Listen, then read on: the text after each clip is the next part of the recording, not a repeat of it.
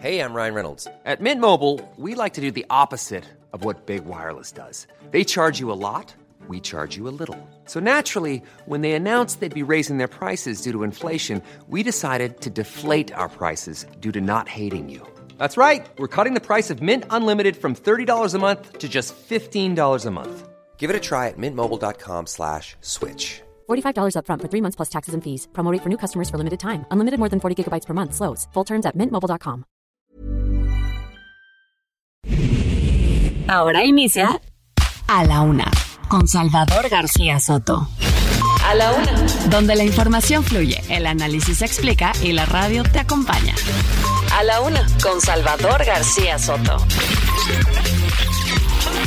A la Una. Comenzamos.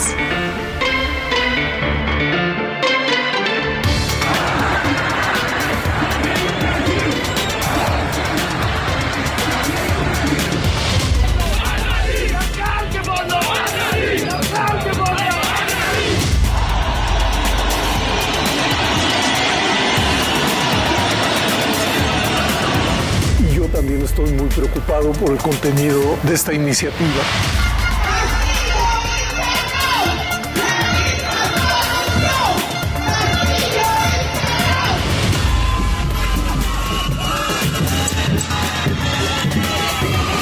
México es un país racista y clasista que se niega a reconocer esa realidad.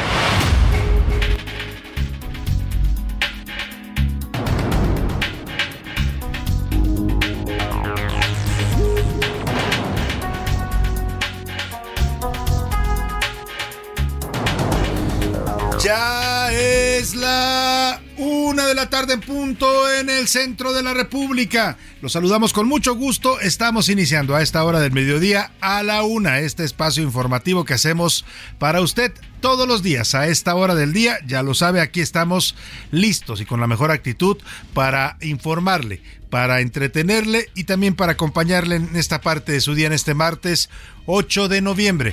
Va avanzando rápidamente el mes de noviembre. Ya por ahí huele a, a posadas, a Navidad, ¿no? La verdad es que ya estamos en esa época, en la recta final de este 2022.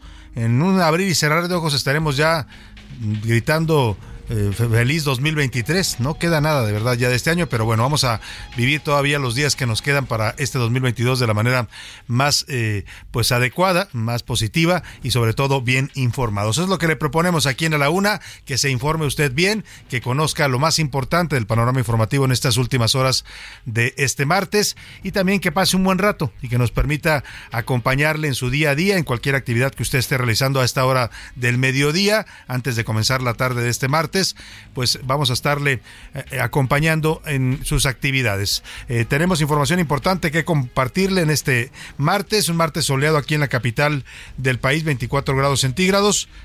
Deseamos, como siempre, que el día vaya marchando bien para usted, que se vayan cumpliendo todos sus objetivos, sus tareas, sus pendientes, todo lo que tenga usted que resolver para este día, que se le vaya resolviendo satisfactoriamente. Si hay algún problema, algún contratiempo, ánimo, ánimo que nos queda todavía la mitad de este día y lo que resta de la semana para resolver cualquier situación adversa. Saludamos con gusto a toda la República Mexicana donde sintonizan el Heraldo Radio, desde aquí desde nuestra frecuencia central 98.5 de FM, el Heraldo Radio aquí en los estudios que nos se ubican en la Avenida de los Insurgentes Sur 1271, acá por los rumbos de la Colonia del Valle. Desde aquí saludamos a todos los estados de la República y las ciudades donde nos escuchan. Saludos a Tijuana, Baja California, allá en el norte de la República. También saludamos a la comarca lagunera, allá en el noroeste, a todos estos municipios en donde nos escuchan en Durango y Coahuila, a la gente de Monterrey, Nuevo León. Muchos saludos a los amigos regios, a la gente de Guadalajara, Jalisco, allá en el occidente de México, a la Perla Tapatía. Muchos saludos también.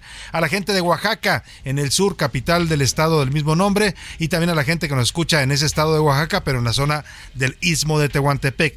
A toda la gente de esta bella zona del país, toda la zona ismeña, le mandamos un abrazo, igual que a la gente de Tuxtla Gutiérrez, un poco más al sur, y de Chilpancingo Guerrero. Muchos saludos a todos los amigos guerrerenses que escuchan el Heraldo Radio. También al otro lado del Río Bravo, bueno, perdóneme, me faltó la gente de Tampico, Tamaulipas, allá en el Golfo de México. Muchos saludos a Tampico, a Ciudad Madero, Altamira, y a la gente que nos sintoniza también, porque nuestra señal llega hasta allá, hasta el norte de Veracruz. Recuerde usted que Tampico se ubica ya en el sur del estado de Tamaulipas y colinda con el norte de Veracruz. Saludamos a toda la gente que nos escucha ahí en esta zona de eh, Pueblo Viejo, en Veracruz, y a la gente que nos escucha al otro lado del río Bravo, allá de nuestras fronteras. Sintonizan el Heraldo Radio en las ciudades tejanas de McAllen, Bronzeville, San Antonio, Texas y también en Huntsville, Texas. Estas cuatro ciudades del estado tejano les mandamos un afectuoso saludo, igual que a la gente que nos sintoniza en Chicago, Illinois, allá en el norte de los Estados Unidos,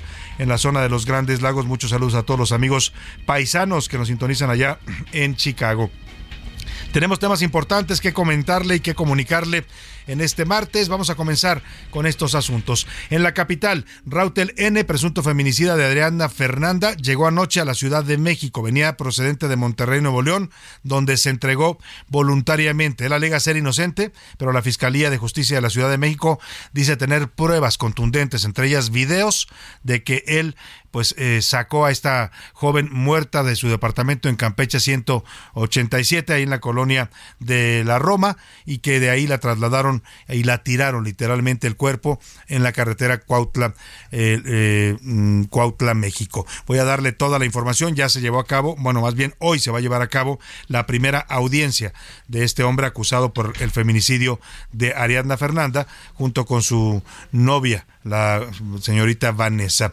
Y respuesta, mientras tanto el fiscal de Morelos, Uriel Carmona, ya le respondió a las acusaciones a la jefa de gobierno Claudia Sheinbaum. Ayer, en estos micrófonos, en vivo y en directo, cuando estaba la jefa de gobierno haciendo este anuncio importante, se lo dimos a conocer y acusó literalmente al fiscal de Morelos de haber manipulado la investigación para encubrir un feminicidio. Dijo que tenía relación con este señor Rautel, el presunto feminicida de Ariadna Fernanda, y que por eso trató de desviar la investigación para decir que ella había muerto por una congestión alcohólica. Dice el fiscal que no va a renunciar al cargo, y que él actuó de manera adecuada, que está dispuesto a responder en donde le pregunten por qué dio a conocer esa autopsia y por qué afirmó que esa había sido la causa de la muerte. Y a las urnas en los Estados Unidos ya comenzaron las votaciones intermedias, se van a elegir 36 gobernadores de la Unión Americana, 35 senadores y también los 400 y algo representantes de la Cámara de Representantes, que equivale a nuestra Cámara de Diputados. El ambiente está tenso, hay miedo porque pues, supuestas amenazas que circulan en redes sociales en contra de las minorías que vayan a votar. Está en juego el futuro político de los Estados Unidos, de la administración Biden y si me apura, hasta la posible candidatura presidencial de Donald Trump, que depende mucho del avance de los republicanos en estas elecciones. Y tijeretazos, al filo de la medianoche y en una sede alterna, la Comisión de Presupuesto de la Cámara de Diputados aprobó ya, con 31 votos a favor, de Morena y sus aliados, el presupuesto para el 2023. Prevén un recorte de más de 6 mil millones de pesos a los órganos autónomos. El INE es el más afectado, con 4 mil 475 millones de pesos, cerca del 25% que le quieren quitar o le van a quitar al INE para que luego no se diga que no hay una campaña intencional del presidente López Obrador en contra del INE. En los deportes se busca nueva reina. América Femenil eliminó a las Chivas, que son las campeonas actuales de la Liga Femenil, y va a disputar el América la final con los Tigres de la Autónoma de Nuevo León. Eh, además, bueno, las máximas, son las máximas ganadoras, déjame decirle, los Tigres de la Universidad Autónoma, el equipo femenil, y van a enfrentarse ahora al América. Además, Sol Arena y Guantes iniciaron las actividades de la convención anual número 60 del Consejo Mundial de Boxeo, que se está realizando en esta ocasión en el puerto de Acapulco. Le voy a tener toda la información con Oscar Mota. En el entretenimiento, Anaya Arriaga nos va a contar sobre el acuerdo al que ya llegaron Shakira y Piqué, un acuerdo pues de su separación, sobre todo para la atención de los hijos, cómo se van a repartir la custodia eh, se están llegando ya a un acuerdo importante. Le voy a tener toda la información con Anaya Arriaga. Así es que quédese aquí en el, a la una, no le cambie, no va a encontrar mejor información, mejor análisis, entrevistas, historias, noticias, todo lo que aquí le proponemos en este programa. Vamos a arrancar el programa porque bueno, pues ya sabe que a esta hora siempre le hago las preguntas para que usted, como siempre lo hace y nos da mucho gusto que lo haga, participe y haga este programa con nosotros. En A la Una te escuchamos. Tú haces este programa. Esta es la opinión de hoy.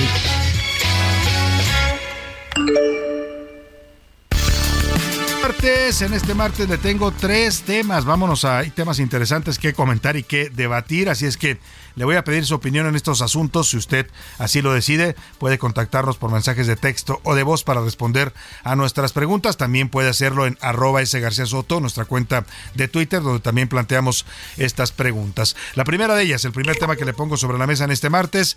Hoy, eh, este próximo domingo, 13 de noviembre, el por cierto, el presidente cumple 69 años ese día, ¿eh? 69 años cumple el presidente el domingo, pero ese mismo domingo, de regalo de cumpleaños, le van a organizar diversas organizaciones civiles, están convocando a una marcha nacional en defensa del INE. Eh, va a ser eh, una marcha que se va a realizar a nivel nacional. Aquí en la Ciudad de México están convocando a acudir al eh, Ángel de la Independencia, para salir de ahí. Ahora le voy a dar todos los datos a qué horas debe, a qué horas están convocando para partir del Ángel a las 10 de la mañana para partir de ahí rumbo al Zócalo. Eh, lo que se busca es pues defender la permanencia del INE, un instituto electoral autónomo que funciona, que nos da a los mexicanos certidumbre en las elecciones, que no lo quiere el presidente porque no lo puede controlar y quiere hacer uno nuevo que él domine para dominar así las elecciones. El tema es que vamos a estamos se está convocando a esta marcha para defender al INE y el presidente ayer les respondió a los organizadores de la marcha, a los que están convocando, que ya más, va más allá de las organizaciones que sean. ¿eh? Mucha gente se está sumando en redes diciendo que yo defiendo al INE, que hay que salir a marchar, que hay que salir a protestar ante este intento de apropiarse pues del organismo eh, encargado de las elecciones en México. El presidente le decía, ayer se refirió a este tema, a esta marcha, y llamó racistas, clasistas, hipócritas y mentirosos a los que vayan a marchar este domingo. Así les dijo, ¿eh? el presidente descalificando a quienes decidan marchar libremente. Es un derecho que tenemos los mexicanos expresarnos. Y él, que ha hecho tantos miles de marchas, que tomó el paseo de la reforma en protesta porque dijo que le habían robado la presidencia en 2006, ahora está condenando las marchas y está descalificando a los que decidan marchar. Les dice racistas, clasistas, hipócritas, mentirosos. El presidente de la República. Yo le quiero preguntar, ¿está usted de acuerdo con lo, la actitud del presidente? De atacar y descalificar a los ciudadanos porque participen en una marcha? Y le doy tres opciones para que me conteste. AMLO está mal, no tiene por qué meterse con el derecho a la libre manifestación de los mexicanos, tiene razón. El presidente, son hipócritas y mentirosos los que marchen para defender al INE, o de plano, el presidente se está extralimitando, atacando a los ciudadanos. Eh, vamos a escuchar este audio justamente para que sea usted, entienda usted de qué le hablo. Esto lo dijo ayer en su conferencia mañanera el presidente. ¿Cómo no van a ser corruptos? ¿Cómo no van a ser rateros? Si los que impulsan ese movimiento fueron los que apoyaron todo el saqueo que se llevó a cabo en el país en los últimos 36 años, desde el 83 hasta el 2018. 36 años robando, saqueando. Bueno, ese no era el audio que yo quería mostrarle. No, no, no, se escucha ahí cuando el presidente llama clasistas, racistas y mentirosos a los que vayan a marchar. Pero bueno, eso lo dijo ayer en su conferencia mañanera. Y la pregunta que le hago va en ese sentido. El presidente se está extralimitando. Ahora ataca a los ciudadanos porque marchan. Él que era el rey de las marchas y de las protestas, ¿no? Bueno, la otra pregunta es sobre este enfrentamiento que se está produciendo entre la jefa de gobierno Claudia Sheinbaum, que acusó ayer al fiscal de Morelos de encubrir el, feminicidio de Ariadna Fernández, de manipular las pruebas. Bueno, usted ¿quién cree que tiene la razón en este choque? Sheinbaum, el fiscal, sí actuó mal y trató de encubrir un asesinato eh, de esta mujer. El fiscal tiene razón porque hizo las investigaciones como debió ser. O de plano, hay que exigir justicia para Ariadna y castigo para sus asesinos. El último tema que le pongo sobre la mesa, la, primera sala de la Suprema Corte de Justicia va a definir este miércoles una acción de inconstitucionalidad. Escuche usted, es interesante esto, ¿eh? Lo que va a aprobar o a votar la Corte, no sabemos si lo vayan a aprobar, es que se prohíban exhibir imágenes religiosas en cualquier lugar público. O sea, a partir de este, de este ah, caso que está analizando la Corte, que es un ciudadano de Yucatán que se quejó de que en su municipio ponían el nacimiento en la época de Sembrina en la Plaza del Pueblo, y a él le parece que eso es inadecuado.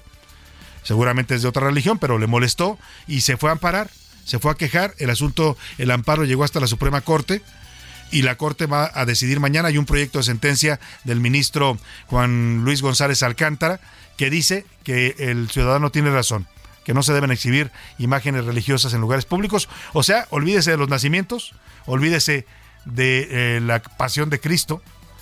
Olvídese de las Virgencitas de Guadalupe, estas que aparecen en todas las calles de las, de las ciudades de México y hasta en ciudades del extranjero se ven vírgenes de Guadalupe. Todo eso estaría prohibido si la Corte aprueba este fallo. Hay preocupación por el tema porque pues toca fibras sensibles para la gente que es religiosa y lo que le quiero preguntar es esto. ¿Usted está a favor o de acuerdo con esto que propone el ministro González Alcántara de prohibir que se exhiban imágenes religiosas en lugares públicos. Eh, estoy de acuerdo, no se deben colocar, vivimos en un estado laico, sí, sí deben colocarse, son tradiciones eh, más allá de la religión, o si le molesta a la gente, pues que no se pues que no se fijen, que no anden viendo las imágenes en los lugares públicos. Esas son las opciones que le doy para que me responda a estas tres preguntas. Mándenos sus mensajes y comentarios al 5518 41 51 99. Ya sabe que lo puede hacer por texto o por voz. Aquí lo importante es que su opinión cuenta y sale al aire. Y ahora sí, ahora sí vamos al resumen de noticias, porque esto, esto como el martes, ya comenzó. Buen repunte. El total de trabajadores afiliados al Instituto Mexicano del Seguro Social en octubre fue de 21.617.326 personas, un máximo histórico tras aumentar 4,1% anual. Otra vez. La línea 3 del metro suspendió su servicio de Etiopía a Universidad por al menos dos horas durante esta mañana por una falla eléctrica. ¡Vivan las novias! Este fin de semana, dos mujeres se convirtieron en la primera pareja de esposas en contraer matrimonio en el municipio de Nezahualcóyotl. Contra ellos. El gobierno de México informó que durante este 2022 ha desplegado más de 32 mil elementos federales para detener el paso de migrantes. Medidas el Estado ucraniano tomará el control de varias empresas de importancia estratégica para ayudar al esfuerzo bélico contra Rusia, entre ellas el productor de petróleo Urnafta y el fabricante de aviones Motor Sich. Una de la tarde con 16 minutos. Vamos a la información en este martes.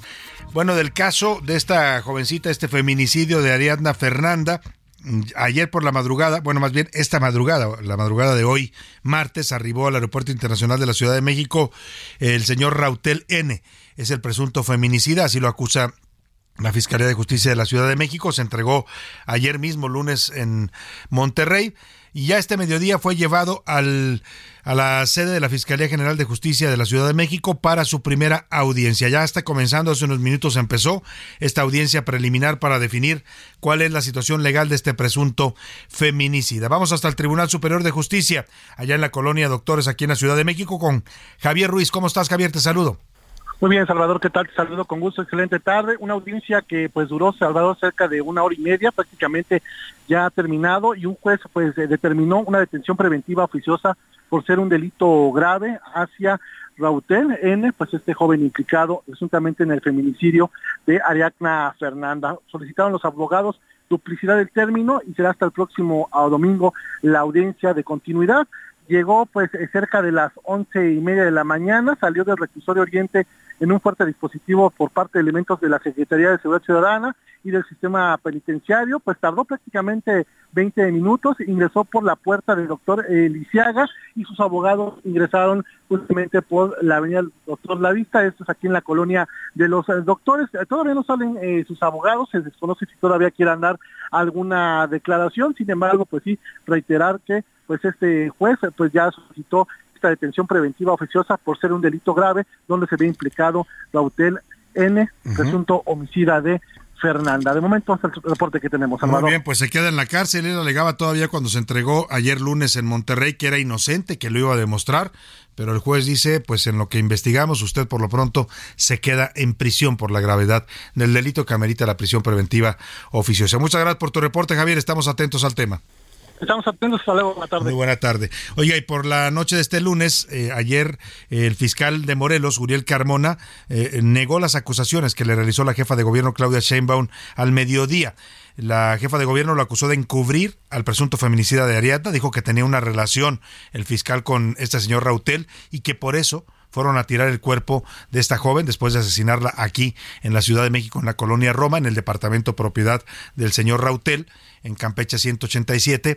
Ahí la habrían asesinado y mostró Claudia Sheinbaum los videos con autorización de la Fiscalía de Justicia de la Ciudad de México en las que se ve a esta eh, a este sujeto a Rautel Rautel N salir cargando en hombros el cuerpo de Ariadna Fernanda. En principio nosotros decíamos que pues que la llevaba inconsciente, no sabía si ya estaba muerta, pero ayer la jefa de gobierno Claudia Sheinbaum confirmó que sí, que cuando la sacan cargándola por el estacionamiento lo, lo toman las cámaras de seguridad, la joven ya va muerta.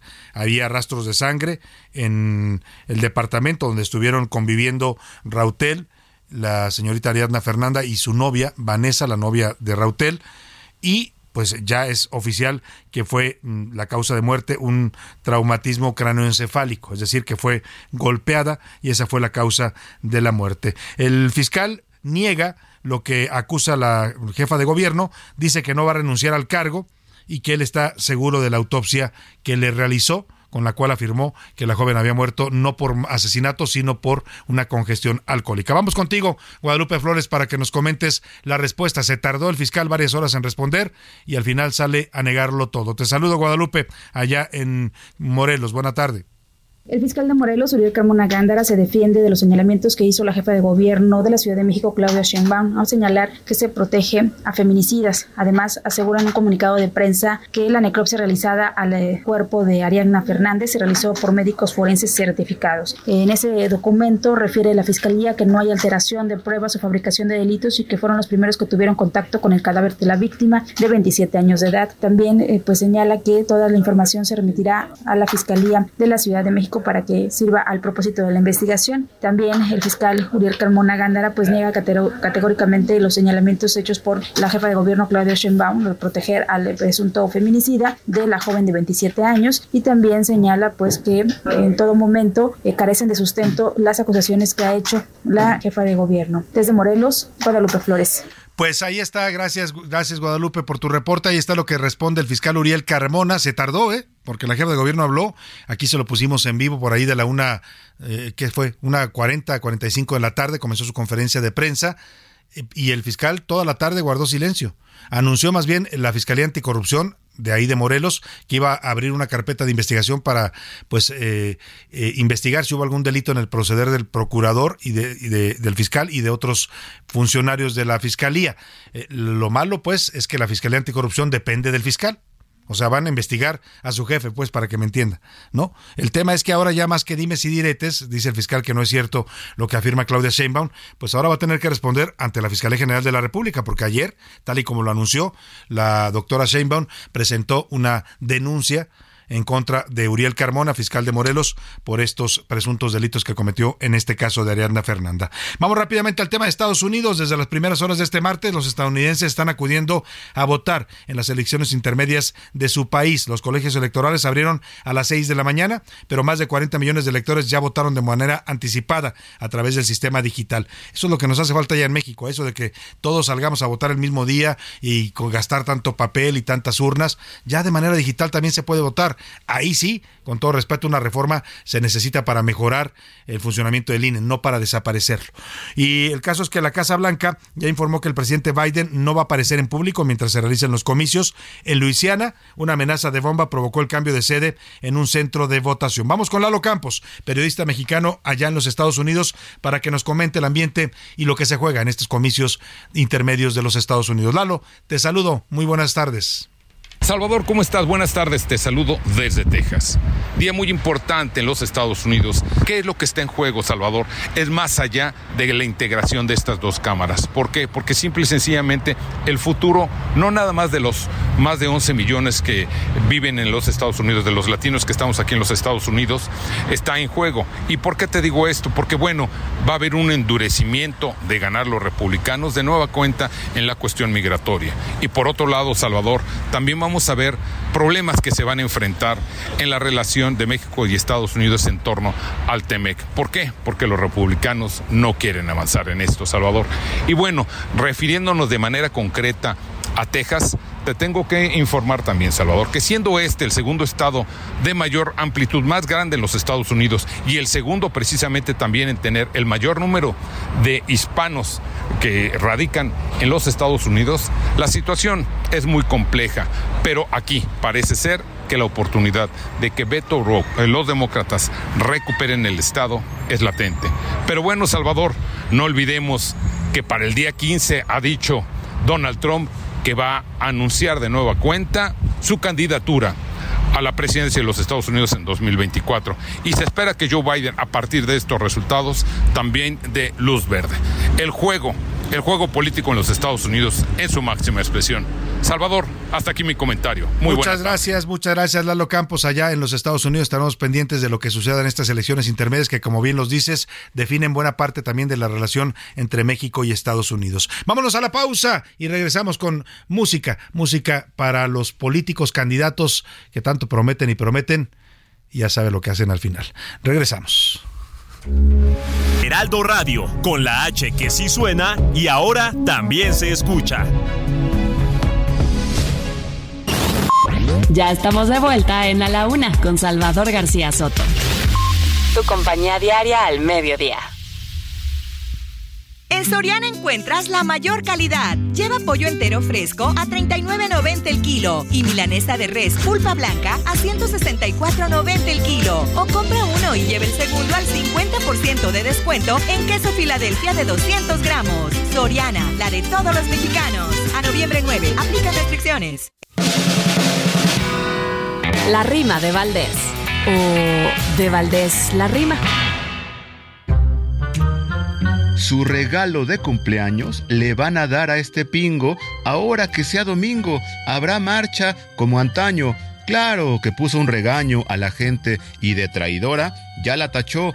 Y ahora les dice a sus seguidores que a marchistas detractores no los provoquen Malora. A la marcha por el INE, convocada por el PAN, a ver pues qué tantos van, pues como se le define, ya veremos si camine en paz así libremente, porque el señor presidente ya le está poniendo sesgo. Obviamente que es un riesgo, pues para toda la gente. La reforma electoral le llaman electorera, porque estamos en la era de que está bien o está mal. Es deporte nacional que todo sea blanco o negro y yo mejor no me integro, prefiero las medias tintas a los desmanes y a pintas porque del caos no me alegro. Que estamos viviendo se va mientras me estás oyendo.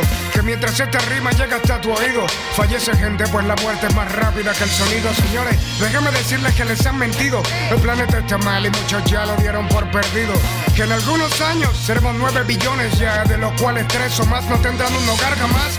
Incluso hasta la educación de hoy en día está basada en repetir alguna vil filosofía. Estudiar importa, pero para abrir tu mentecilla que cerrada no funciona tal cual como una sombrilla se fue de las manos. Hay bombas bajo donde estamos que no han estallado porque alguna mano no ha deseado. Es un chiste confiar en que existe un gobernante honrado. El poder puede corromper a cualquier ser humano. Capitalismo, socialismo, comunismo practicado, pero el resultado ha sido casi el mismo. El hombre por instinto busca el beneficio propio, guerra eterna. Hoy por petróleo como antes por obvio. Observa, el Estado hace las leyes, pero bien franco pasan barcos con toneladas de droga de los narcos. ¿Tú crees que es como en la TV? Que siempre al final del cuento el bueno está contento y el malo muere, mire Como la tele los maneja como quiere. Y en lugar de fichas juegan ajedrez pero con seres puede. Que esta vida sea el infierno para quienes sobran mal en ese más allá de donde se proviene así, Debes decidir, es el rebaño seguir O pensar diferente, pelea contra ti una de la tarde con 33 minutos estamos escuchando esta canción, este rap del rapero venezolano Cancerbero. Es una canción de 2012, se llama Un día en el barrio y hace una dura crítica de la realidad, no solo de su natal Venezuela, sino de en general, ¿eh? te aplicaría para cualquier país de América Latina. Habla de la corrupción política, habla de los problemas que tiene el planeta en el cambio climático, pues de todas las mentiras que a veces nos quieren vender quienes manejan y manipulan el poder. De eso versa este rap, este rapero que fue considerado uno de los mejores exponentes de este género en América Latina, lamentablemente falleció en 2015, se arrojó de un piso 15 allá en Caracas, Venezuela. Pues escuchamos un poco más de Cancerbero y un día en el barrio y seguimos con más aquí en A la Una. Porque son un pueblo oculto, ellos saben que arderían en llamas, ya nadie se ama, el mundo está mal, el racismo vive. Me atrevo a pensar que es casi igual que antes inclusive. USA y Europa humillando a los emigrantes que en tropa llegar a su tierra con la ropa rota. A la una, con Salvador García Soto. Oiga, y retomando este tema que abordaba este rapero cancerbero en su en su en su rap cuando dice el planeta está mal más de lo que nos dicen, pues el planeta está muy mal y todos lo sabemos, ¿eh? Y hay quienes todavía no se lo no lo quieren creer. Ayer el, el secretario general de la ONU, de la Organización de Naciones Unidas, Antonio Guterres, hizo un discurso al inaugurar la COP26, la cumbre mundial pues, sobre el cambio climático o contra el cambio climático que está teniendo lugar en estos momentos en Egipto. Comenzó el día de ayer. México está participando. Va el canciller Marcelo Ebrard como representante del presidente López Obrador, porque el presidente ya sabe que esos eventos no le gustan, a pesar de que pues, son eventos que van a definir el futuro de la humanidad, pero pues ese tema no le importa al presidente. A él le importan otras cosas más terrenales, ¿no? Eh, más el poder, las elecciones, acabar con el INE, ¿no? Estar criticando a los ciudadanos mexicanos que deciden marchar en, para defender al INE. Pero el, el cambio climático y la destrucción del planeta, eso no, no entra en las prioridades de López Obrador. Nunca le he oído yo hablar de eso, ni dar un discurso importante, ni decir que está preocupado, que su, que su gobierno está haciendo eso, ni con el tren Maya, que está destruyendo la selva, ¿no?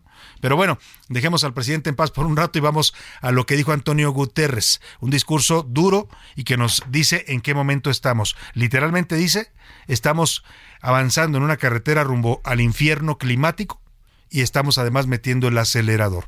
José Luis Sánchez, tenemos este audio. Así Vamos a escucharlo. Y el reloj sigue corriendo. Estamos en la batalla de nuestras vidas y la estamos perdiendo.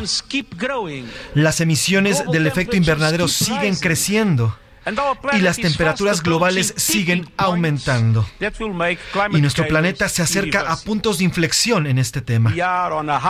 Harán que el caos climático sea irreversible. Nos encontramos en la carretera rumbo al infierno y seguimos pisando el acelerador. Qué dura frase y qué real además. Estamos yendo hacia nuestra propia autodestrucción. ¿eh? Lo que advierte Guterres en este discurso es que el cambio climático ya está aquí y cada vez va a ser peor. Cada vez vamos a tener más efectos de este eh, cambio que está modificando completamente el comportamiento del clima. Vamos a tener heladas, nevadas cuando no procedan. Vamos a tener huracanes cada vez más fuertes, lluvias intensas, inundaciones, altísimas temperaturas. Sigue subiendo la temperatura del planeta. Se nos van a seguir derritiendo los polos con todas las consecuencias que eso puede traer, es una realidad y la, la, humanidad no lo quiso entender. Se les dijo a tiempo, se advirtió, se gritó por apoyo, por ayuda, los jóvenes se movilizaron en el mundo, pero nadie entendió. Las potencias, eh, las grandes industrias siguen contaminando. Hay esfuerzos, sí, pero no han sido suficientes, están muy lejos de ser suficientes y lo dice claramente Antonio Guterres, estamos avanzando hacia el infierno climático, literalmente, y todavía con el acelerador puesto o con el pie puesto en el acelerador. Así está en estos momentos la humanidad. Vamos a otro tema importante. A la una, con Salvador García Soto.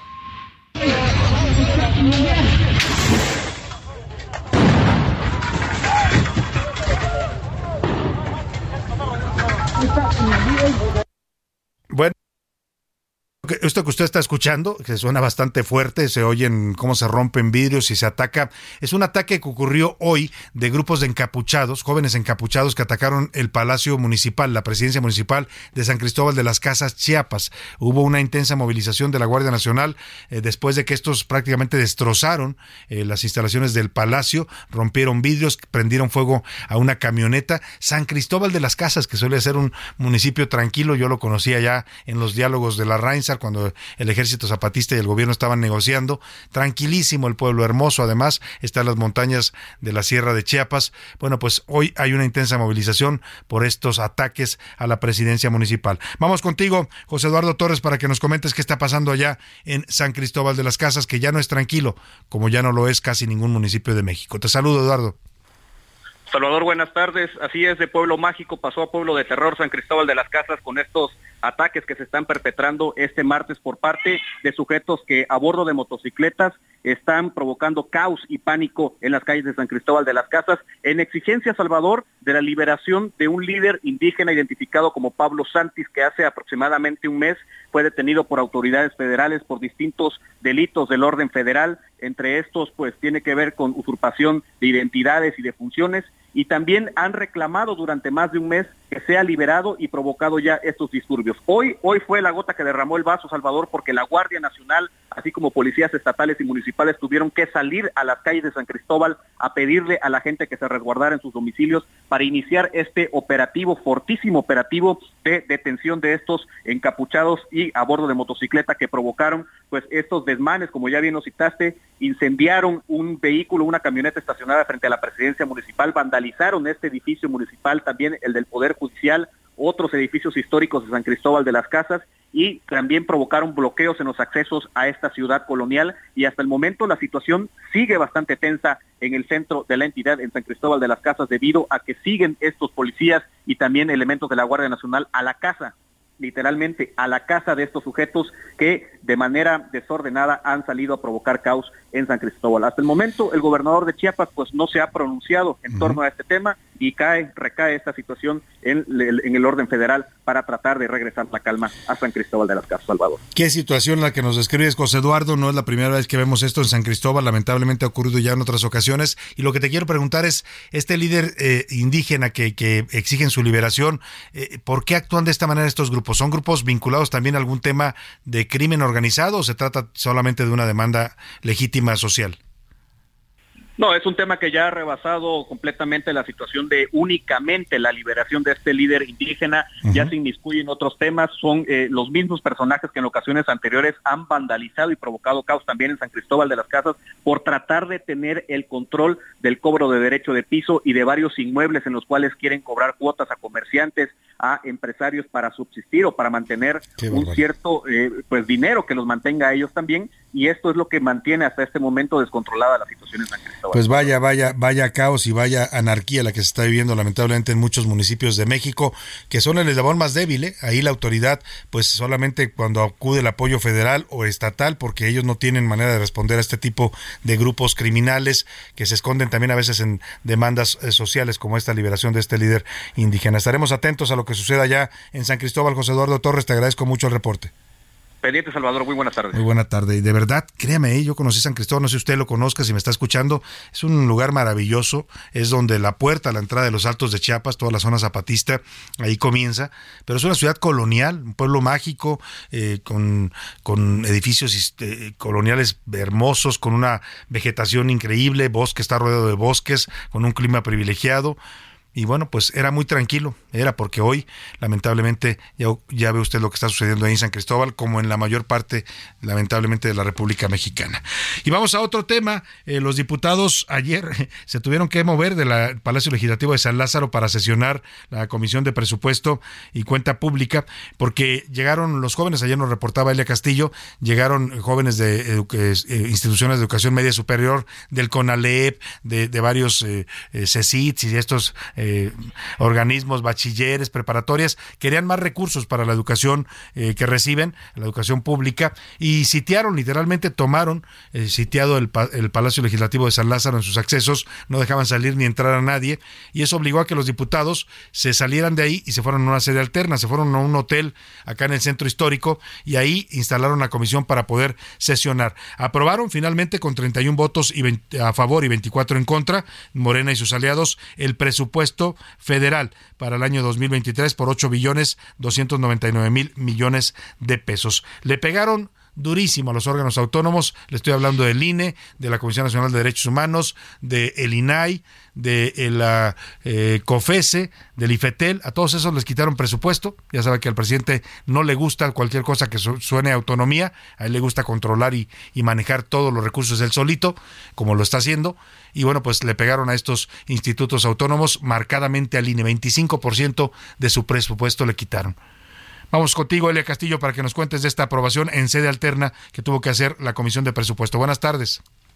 Muy buenas tardes, Salvador. Te saludo con mucho gusto aquí al auditorio. Así es, en el Hotel Hilton del Centro Histórico de la Ciudad de México como sede alterna y con los votos en contra de las fracciones de oposición del PAN, PRI, PRD y Movimiento Ciudadano, la Comisión de Presupuesto y Cuenta Pública de la Cámara de Diputados aprobó el dictamen de presupuesto de egresos 2023 que establece un gasto para el próximo año de 8 billones 299 mil millones de pesos, con el recorte de 6 mil 437 millones de pesos a órganos y poderes autónomos, incluida la reducción presupuestaria presupuestal de 4.475 millones de pesos al Instituto Nacional Electoral. En la discusión que duró cerca de cinco horas con los votos de Morena y aliados se aprobó el dictamen. En tanto, las fracciones de oposición acusaron que se trata de un presupuesto centralista y clientelar. Escuchamos parte de lo que comentó al respecto a nombre de la fracción parlamentaria del PAN el diputado Héctor Saúl Telles. Es lamentable conocer que el tren Maya, la refinería y el aeropuerto nuevamente sean los principales ganones de presupuesto y de recursos. Simplemente el tren Maya contará con 147 mil millones de pesos de este presupuesto, lo que representa un crecimiento respecto al año anterior de un 127% en el tren Maya. La refinería que supuestamente estaba pues inaugurada, nuevamente se le vuelven a dar no pocos recursos, sino 43 mil millones de pesos a la refinería de Dos Bocas. El dictamen prevé un recorte de 6.400 millones de pesos a órganos y poderes autónomos. De estos, 6.342 millones de pesos fueron reasignados a programas sociales, 47.5 millones de pesos a la Secretaría de Gobernación y 47.5 millones de pesos a entidades no sectorizadas. Así detalló este recorte el presidente de la Comisión de Presupuesto, el diputado de Morena, Erasmo González una reducción de 6.437 millones de pesos. Hay reasignaciones al Poder Legislativo, al Poder Judicial, al Instituto Nacional Electoral, a la Comisión Federal de Competencia Económica y al Instituto Federal de Telecomunicaciones, así como al Instituto Nacional de Transparencia Bienestar por 6.342 millones de pesos. Este es el reporte que te tengo. Muy buena tarde muchas gracias, muchas gracias, L. Castillo, por tu reporte. Y vamos a otro tema importante. Este domingo, próximo domingo 13 de noviembre, se está convocando a una marcha nacional nacional porque se va a llevar a cabo en varias ciudades de México, aquí en la capital del país por supuesto también. Eh, la convocatoria aquí en la Ciudad de México es para salir a las 10.30 de la mañana. Bueno, de hecho a nivel nacional es la hora que están convocando en distintas ciudades, en Guadalajara, en Cancún, en eh, Ciudad Juárez, en Mérida, Yucatán, en la Ciudad de México, en León, Guanajuato, en Monterrey, en Morelia, en Querétaro, en San Luis Potosí, en Jalapa, en Puebla. Están convocando a esta hora, a las 10.30, entre 10 y 10.30 de la mañana, aquí en la Ciudad de México a las, para salir del Ángel de la Independencia hasta el Zócalo. Y la consigna es defender al INE. Yo defiendo al INE, que el INE no desaparezca, que el gobierno no se apropie de los órganos electorales como propone la reforma del presidente López Obrador. Ya le decía que el presidente le dedicó estas linduras del presidente. Ya sabe que a nuestro presidente le gustan mucho los adjetivos y los, sobre todo cuando son para descalificar a alguien, y así descalificó a los que van a marchar este próximo domingo.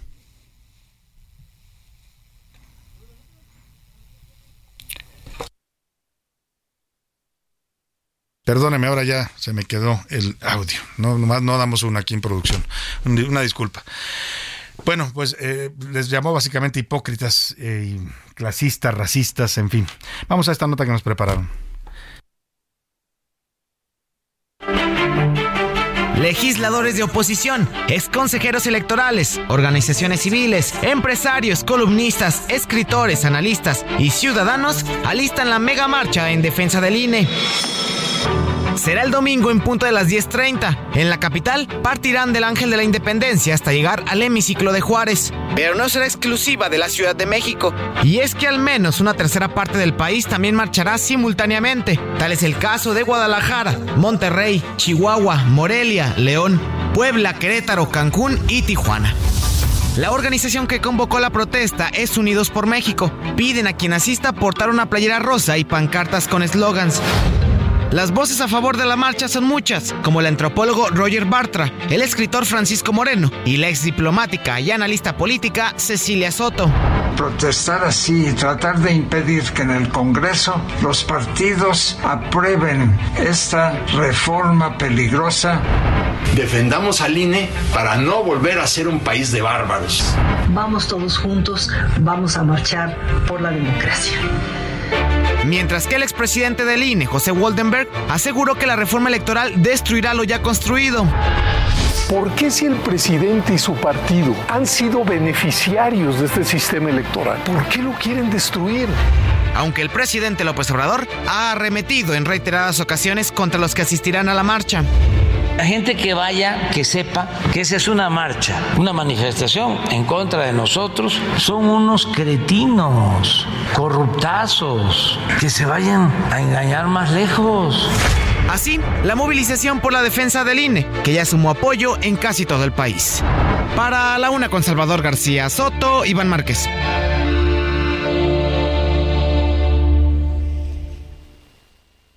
Ahí está este tema de la marcha. Si usted quiere participar, puede hacerlo, más allá de lo que diga el presidente. Cretinos, corruptazos, racistas, clasistas. Un presidente que descalifica a los que marchan cuando él proviene de las marchas. Su movimiento creció marchando, haciendo plantones, protestas, ¿no? Con los barrenderos de Tabasco, con, con los eh, pozos petroleros, con, con pues con tantas cosas que, que, movilizaba López Obrador, eh, que hizo de las marchas su, su modus operandi, y hoy las, las cuestiona y las critica. O sea, si no marcha él, y no marcha su partido, no son válidas las marchas. Para hablar de esta convocatoria ciudadana, hago contacto con Carlos Navarrete Ruiz, integrante de Unidos, es la organización que está convocando a esta marcha y del comité directivo también del Frente Cívico Nacional. Carlos, qué gusto saludarlo, muy buenas tardes.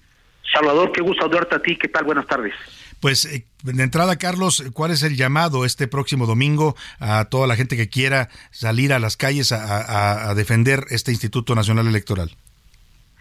El llamado es muy claro y muy categórico, Salvador. Hay que impedir que el Instituto Nacional Electoral, mediante una reforma constitucional en la Cámara de Diputados y luego en el Senado, introduzca una medidas legislativas, reformas que nos regresen 30 o 40 años en la vida política del país, en la vida ciudadana, en la vida democrática.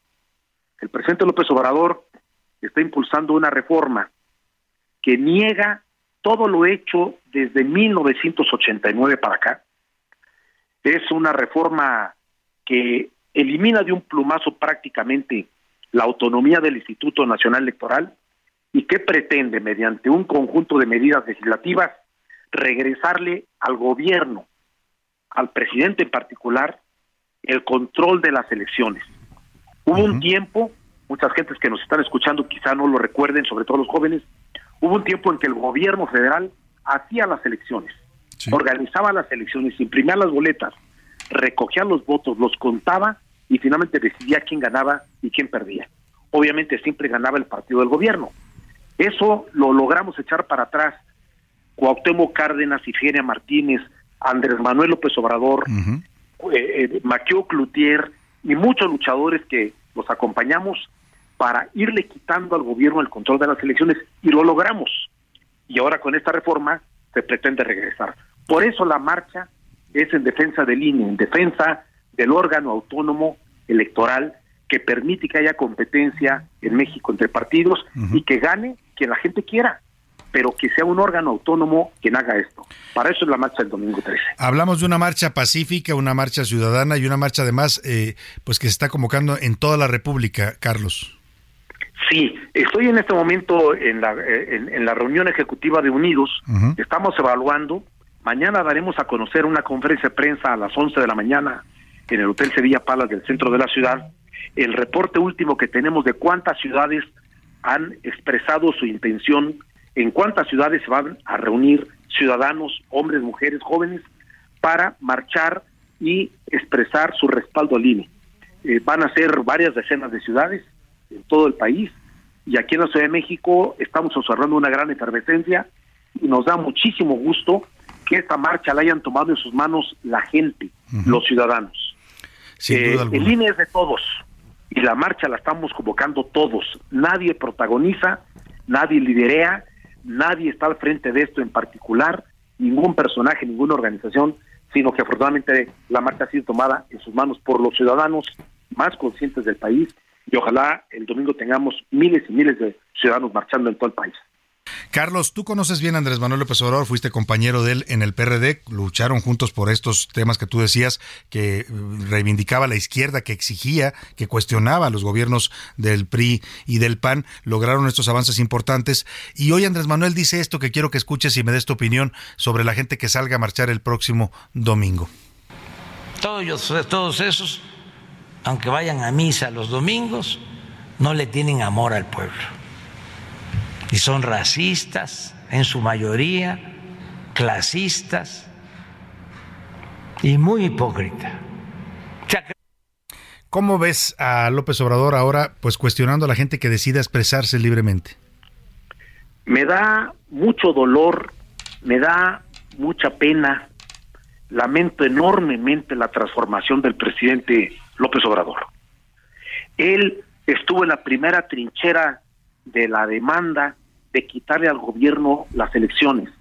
Cuando fue presidente del PRD en 1996, yo lo acompañé en la gran reforma en la Cámara de Diputados, yo estaba en la Cámara de Diputados en ese tiempo, para hacer la gran reforma que el presidente Cedillo permitió que el Congreso hiciera. Y le quitamos el control al gobierno de las elecciones. Andrés Manuel fue el presidente del PRD que estrenó esa reforma y tuvo recursos, medios, acceso a la televisión, a la radio, brigadas del sol, todo para lograr un avance democrático sustancial. Andrés Manuel es el hombre que nos ayudó con su puño y letra a redactar la reforma del 2007 en el Senado de la República. Él es coautor del INE actualmente, después de que lo transformamos de IFE en INE. Él es el, el es autor de muchas de las cosas que están en la Constitución y en la ley y hoy me sorprende y me duele mucho claro. sobre todo eso y que el poder lo haya colocado en una posición de negar la historia de México. Carlos, tengo que cortar porque me va a cortar la guillotina, pero te quiero agradecer la entrevista y me voy rápido. Heraldo Radio, la H se lee, se comparte, se ve y ahora también se escucha.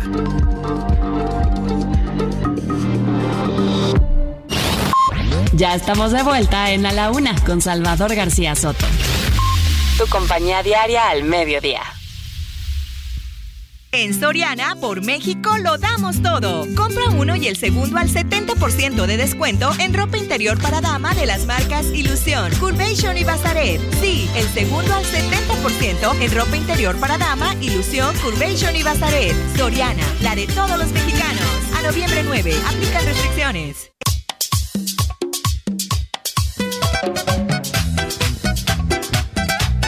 Y esto va dedicado para todos los padrastros de la patria. ¿Quiénes son? Los policorruptos. Te lo dicen los hermanos Carrión.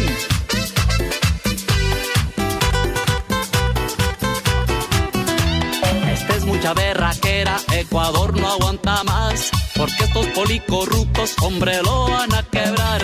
Yo conozco un mal parido que fue pulga tan ladrón y se une con otros mal y se lanzan a elección. Acaban de ser un robo, es que de muchos millones, la gran vida que se dan en Miami esos huevones.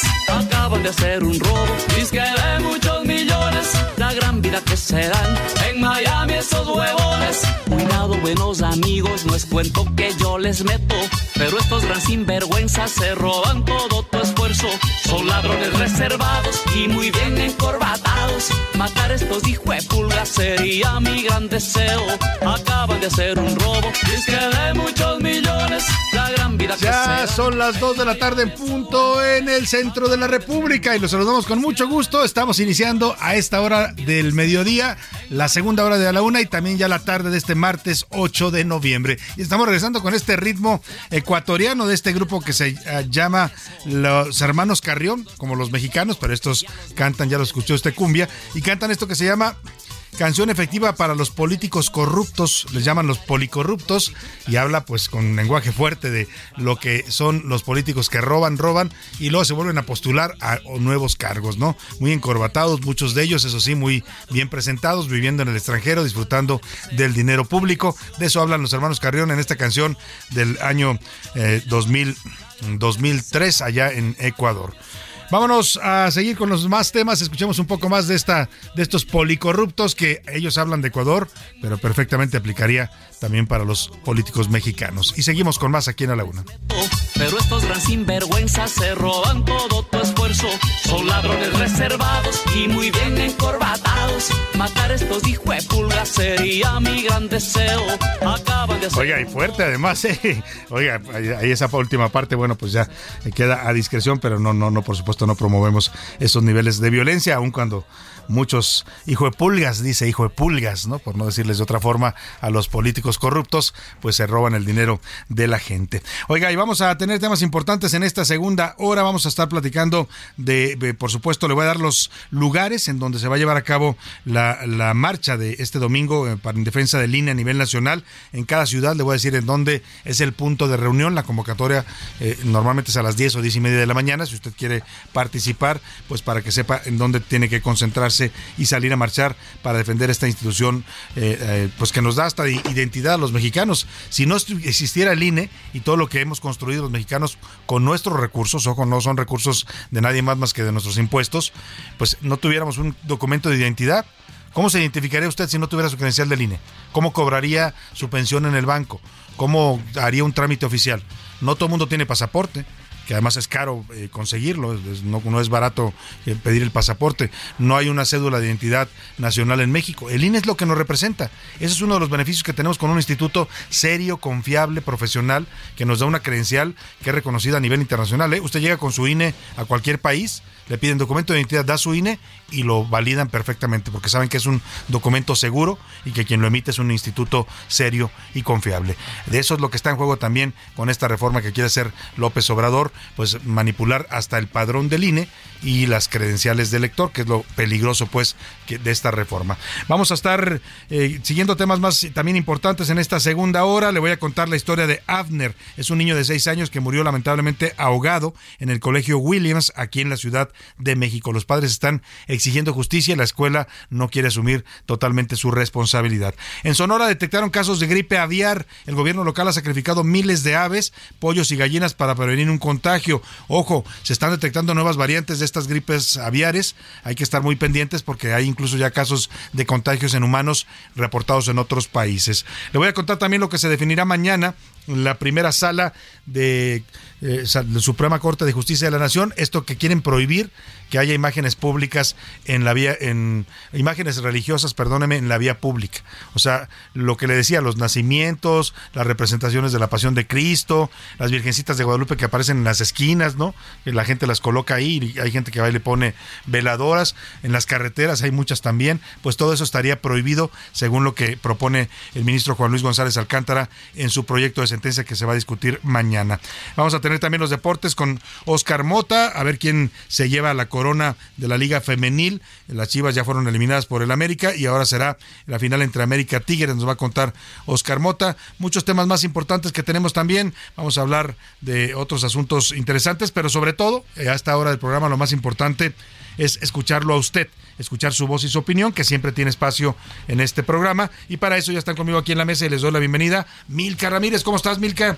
Muy bien, Salvador, ¿tú cómo estás? Muy bien también. Qué bueno, me da gusto. Yo, mira, la verdad es que dije voy a sacar ya el abriguito, que no es como ni tan calientito ni tan frío. Trae una chamarrita, trae una, una, una cazadora, les llaman a esas, ¿no? Como tipo ah. cazadora, una, una chaqueta de cuero, Milka muy bonita, Milka, por cierto. Gracias. De gamuza, muy bonita, adecuada para este clima, ¿no? Sí, ya que de pronto hace calorcito, de pronto hace frío, entonces hay que andar abrigado. José Luis Sánchez, ¿cómo estás? Bienvenido. Salvador García Soto, Milka Ramírez, ¿cómo están? Bonito martes. Bueno, pues miren, así como nos decían en Monterrey, ¿te acuerdas? No te gusta el clima, no te preocupes, en media hora tenemos otro. Decía, ¿Ah, decía el chiste, ¿no? que llegamos al aeropuerto de Monterrey había un letrero que decía, si no le gusta el clima de Monterrey, no se preocupe, regrese mañana y tendremos otro distinto. Aquí en la ciudad nada más que es en media hora tenemos otro porque al rato va a ser medio frito. Por Así andamos también en la Ciudad de México, ¿eh? Sí, sí, sí. Ya eh, amanece muy fresco, luego a mediodía hace calor, luego en la tarde otra vez refresca y luego en la noche eh, se siente casi frío ya invernal. En fin, así andamos con los cambios de temperaturas. Pero hicimos preguntas interesantes hoy, tres temas pusimos sobre la mesa. Esta condena que hace el presidente a quienes salgan a marchar el próximo domingo, que los descalifica llamándolos clasistas, racistas y ah, eh, hipócritas, les dice, a quienes deciden marchar por en defensa del INE.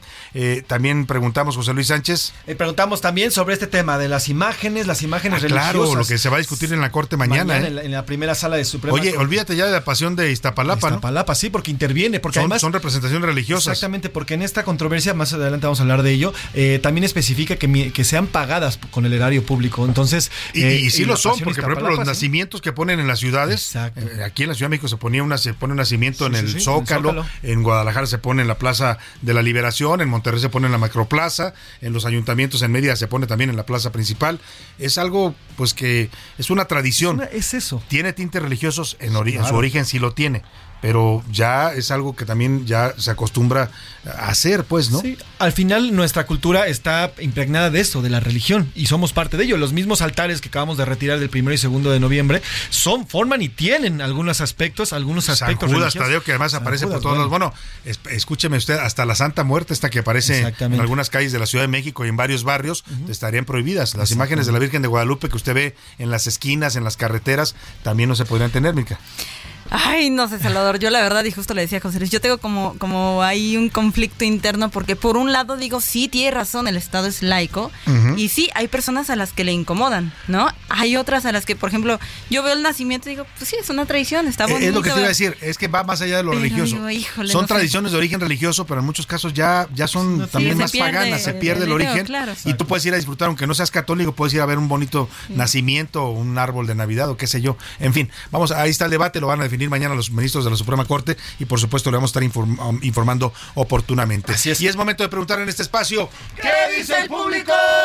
Tenemos muchos mensajes, Salvador. Muchos. Muchísimos, muchos, que son muchos, pero... Hola, Salvador eh, y equipo, me encanta su programa, soy Ricardo García. Con relación a la entrevista con el diputado del PRD y la reforma del INE, el señor López Obrador conoce bien las limitaciones en su poder y sabe lo que representa el INE cuando estaba como opositor. Pugnó por ello incluso cuando estaba del otro lado. Ahora como presidente, esto no le conviene y por eso quiere echarse al INE. Saludos. Pues sí, sin duda, es, una, es un cálculo político y es delicadísimo, ¿eh? porque si toman el control del INE, yo le decía, pues olvídese de sacar del poder a Morena, olvídese de la alternancia, pues no es porque yo quiera sacar al poder a Morena, pero yo creo que la gente tiene derecho a decidir si gobierna un partido u otro, eso se llama alternancia democrática. Bueno, eso se dificultaría mucho si el gobierno vuelve a controlar las elecciones. Y además, en un país que hemos vivido, Salvador, una Secretaría de Gobernación que se tiene a cargo de las elecciones, lo que ha ocurrido, ya hemos vivido eso, por eso es que creamos algo como el INE. 75 años de PRI, y, y, lo que dice Goldenberg tiene mucho sentido, lo decía en una entrevista, no entiendo por qué, dice, quieren el presidente López Obrador desaparecer al INE, si gracias al INE él está aquí. Sí. Gracias al INE él llegó a la presidencia, gracias al INE pudo crear su partido, lo, lo constituyó, lo creó, lo financió. O sea, en las últimas cuatro elecciones presidenciales, para que me entienda usted, hemos tenido alternancia, ¿no? Del 2000 pasamos del PRI, después de 75 años los mandamos allá al rancho del presidente López Obrador, ¿no? Y llegó el PAN. Sí. Y luego ratificaron al PAN en 2006 con sus asegúnes, porque hay gente que piensa que sí le robaron la elección a López Obrador, pero finalmente que se mantuvo el PAN. Para el 2012 regresó el PRI, ese que parecía ya muerto, volvió a, a resurgir con Peña Nieto. Y para 2018 llegó López Obrador Sí, sí. Entonces, ¿dónde está la falla del INE que, que tanto ve López Obrador? Más bien es una animadversión personal y un afán de control que quiere tener sobre los organismos electorales. Y más de 21 estados, Salvador, hoy son gobernados por Morena en elecciones que el INE estuvo como árbitro. Exactamente. Entonces, pues no vemos. Pero bueno, eh, nos dice, buenas tardes, licenciado Salvador. Déjeme decirle que soy ferviente gracias seguidor. por lo de licenciado. licenciado. muchas, muchas gracias. Dígame, licenciado. Dígame, licenciado. Licenciado. Bueno, trato de no perderme ninguna de sus emisiones. Me encanta cómo da las noticias y me encanta escucharlo. Siempre estoy al pendiente de lo que usted dice. Saludos, Javier Santiago, desde Monterrey. Le agradezco mucho, Javier. Le mando un abrazo hasta Monterrey, bella ciudad. Eh, Don Beto nos dice, buen día, yo no entiendo por qué el presidente quiere una reforma para cambiar a los consejeros y al INE. No entiendo por qué quiere modificarlo y por qué quiere eliminarlo si los ciudadanos somos el INE, más allá de lo que y de las, las peleas que tenga con el señor Lorenzo Córdoba. Saludos, Salvador. Exactamente, no le cae bien Lorenzo, no le cae bien Ciro Murayama, pero pues esos son pleitos políticos, personales. Además ya se van, ya van a terminar Lorenzo y Ciro Murayama terminan eh, su encargo ya el próximo año, pues, o sea, ¿cuál es la destruir una institución por y por ambiciones de control, por, por, caprichos, pues no se vale. Saludos, Salvador, nos dice Luz Eleodora. Muy buenas eh, tardes y lindo programa de A la Una. Felicidades a todo el equipo en general. A las marchas de hoy, que van a ser este fin de semana, al presidente hoy no le conviene que salgan. ¿Por qué? Porque se van a empezar a revelar y entonces va a tener problemas ya en el último tramo de su gobierno. Soy Eleodora de Luz desde Iztacalco. Gracias, Eleodora. y sí, o sea, aquí la incongruencia es que pues él él se creció políticamente marchando, protestando, y hoy le parece que la protesta no es válida y descalifica a los que decidan protestar y salir a las calles. Sí, exactamente. Nos dice Salvador, muy buenas tardes. Estoy de acuerdo en que los sitios públicos, edificios e instalaciones de gobierno no haya ningún tipo de imagen o símbolo de cualquier religión, la que sea. Esa sería una muy buena eh, elección por parte de un Estado laico que nos representa de verdad. Saludos, nos dice. Ahí está su punto de vista, también es válido, ¿eh? el decir no quiero ver imágenes religiosas hay gente que no tiene religión, ¿no? o, es de alguna religión y no le gusta ver de la otra, no sé. Nos dice Ricardo, hola Salvador y a tu gran equipo, soy Ricardo Cosío Ibarra. Los calificativos que utiliza el presidente en contra ahora de la sociedad, porque ya no es en contra de políticos, más bien le aplicarían a él. Es mitómano, es ratero, engaña, aparte es hipócrita y necesita atención urgente. ¿Por qué? Pues porque nada más se la pasa peleando. Saludos, Salvador. Qué cosa, pues eh, vamos a la comunidad tuitera que dicen en arroba ese García Soto Milka. En Twitter, sobre el tema de Ariadna Fernanda y la fiscalía, el 33% cree que Sheinbaum tiene razón, el 8% dice que el fiscal de Morelos tiene razón. Y el 59% dice, me vale, yo lo que quiero es justicia para Ariadna. Sobre el tema de la Suprema Corte y precisamente los nacimientos y las figuras religiosas. El 47% dice que no está a favor de esta medida, que es un Estado laico. El 33% dice que sí, que qué bueno que se pongan, que son tradiciones. Y el 20% que si no les gustan, nada más las ignoren, pues que se pueden pasar de largo. Exactamente, tampoco es que te ofendan, ¿no? En muchos casos. Pero bueno, eh, la gente tiene derecho también a expresar su punto de vista en este tema. Y sobre los dichos del presidente López Obrador, el 17% dice que el presidente no debe de meterse, el 6% que tiene la razón y el 77% que Andrés Manuel ataca a los ciudadanos. Andrés Manuel, ¿el cuánto? 77%. la verdad es que sí es un ataque a los ciudadanos, ¿eh? porque él dice, se quiere referir a los organizadores, pero la marcha, pues la marcha es una convocatoria ciudadana y los que salgan a marchar van a ir libremente. ¿eh? Aquí no hay acarreos como los mítines de Ebrar o de Sheinbaum o de o de Adán Augusto. Y muchos de los que van a salir a, marchar este domingo votaron por el propio López Obrador. Y a esos son los que está descalificando, llamándoles racistas, clasistas. Claro, cuando quería el voto les hablaba bonito, ¿no? Les decía que él iba a ser un presidente de un movimiento amplio, tolerante. Después ya, pues se transformó, como bien lo dijo Carlos Navarrete hace un rato. Eh, más saludos rápidamente. como siempre, Rodrigo Pastrana nos manda saludos. Mariana saludos, saludos también a Mariana. Saludos a Patricia desde Iztapalapa. Aquí en Iztapalapa hay muchísimas imágenes Incluso, por acá en el barrio decimos, ¿quieres que dejen de tirar basura en tu esquina? Pon una virgen y verás que la quitan. Así que a nosotros las vírgenes a veces incluso nos sirven para protección, aunque nos, falla, nos, vaya a pasar algo. Saludos, Salvador, me encanta tu programa. Oye, me mandó un mensajito Pepe Bolaños, que es nuestro radio escucha allá en Puebla, ha venido a visitarnos aquí a la cabina a veces. Me dice que el sábado es su cumpleaños y que lo felicitemos, pero Pepe, te vamos a guardar la felicitación para el viernes, ¿no? Un día antes de tu cumpleaños te mandamos un abrazo, Pepe, y gracias por escucharnos siempre aquí en A la Una. Y vamos rápidamente a otros temas importantes, José Luis. El sitio eh, online del Heraldo, el heraldo.com.mx, está consolidado ya como uno de los sitios de más influencia y también de más tráfico entre los portales de internet que hay en México. Así es, el sitio de internet, el heraldodemexico.com.mx, por segundo mes consecutivo, es el grupo más grande en medios digitales en México, gracias a los más de 80 millones de usuarios únicos, de acuerdo a Comscore y Google Analytics del mes de septiembre en este año. En septiembre, por segundo mes consecutivo, los 80 millones de usuarios únicos los mantienen como el grupo de medios digitales número uno en nuestro país.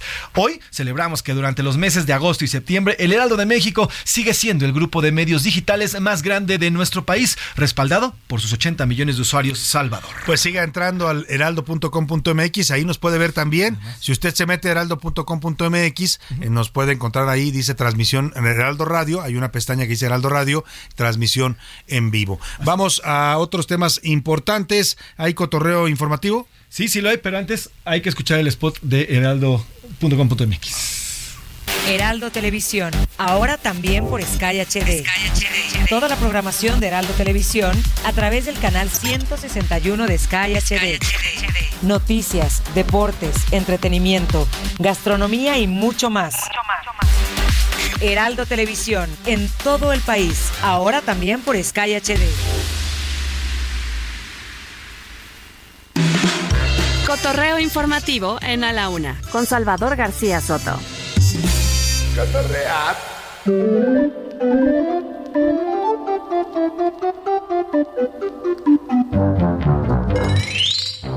Vamos a cotorrear la noticia. ¿Qué nos traes, Milka Ramírez? Ay, Salvador, vamos a escuchar esto.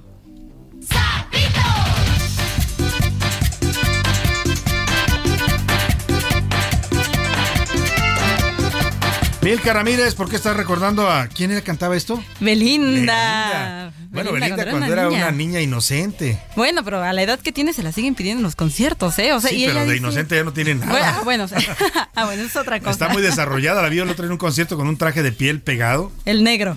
se ve muy bien, la verdad. Lo que sí ya no se ve, el cuerpo se le ve muy bien. Lo que se le ve un poco rara cada vez más es la, la cara porque dicen que lleva 19 cirugías. Híjole, Salvador. Justo eso estábamos hablando de la 31 años, además. Sí, está súper chavita. Pero además tú te preguntas, ¿para qué quería cirugías? Una niña que ya era bonita desde, desde pequeña, pues. Siempre fue muy linda, la verdad. mira, yo creo que todavía se ve bien, pero si se sigue haciendo más cirugías, y también digo, los años pasan factura, digo, hoy sí podría Es que va a acabar como, la tigresa al paso que va, ¿eh? Sí, la verdad es sí, sí, sí, sí, Bueno. Pero bueno, ¿por qué estamos hablando de Belinda? Pero bueno. Pero fíjate, Pati. Hablando de... ya estamos durísimos. Estamos hablando de Belinda y el sapito, porque precisamente Lupillo Rivera fue a cantar a un evento al que lo invitaron en una alcaldía por allá. Lupillo, ¿por qué te tatuaste a Belinda? Lupillo, no. Pues, ¿qué crees que pasó? ¿Qué hizo? Que en pleno concierto de Lupillo Rivera le pidieron esta canción. Vamos a escuchar.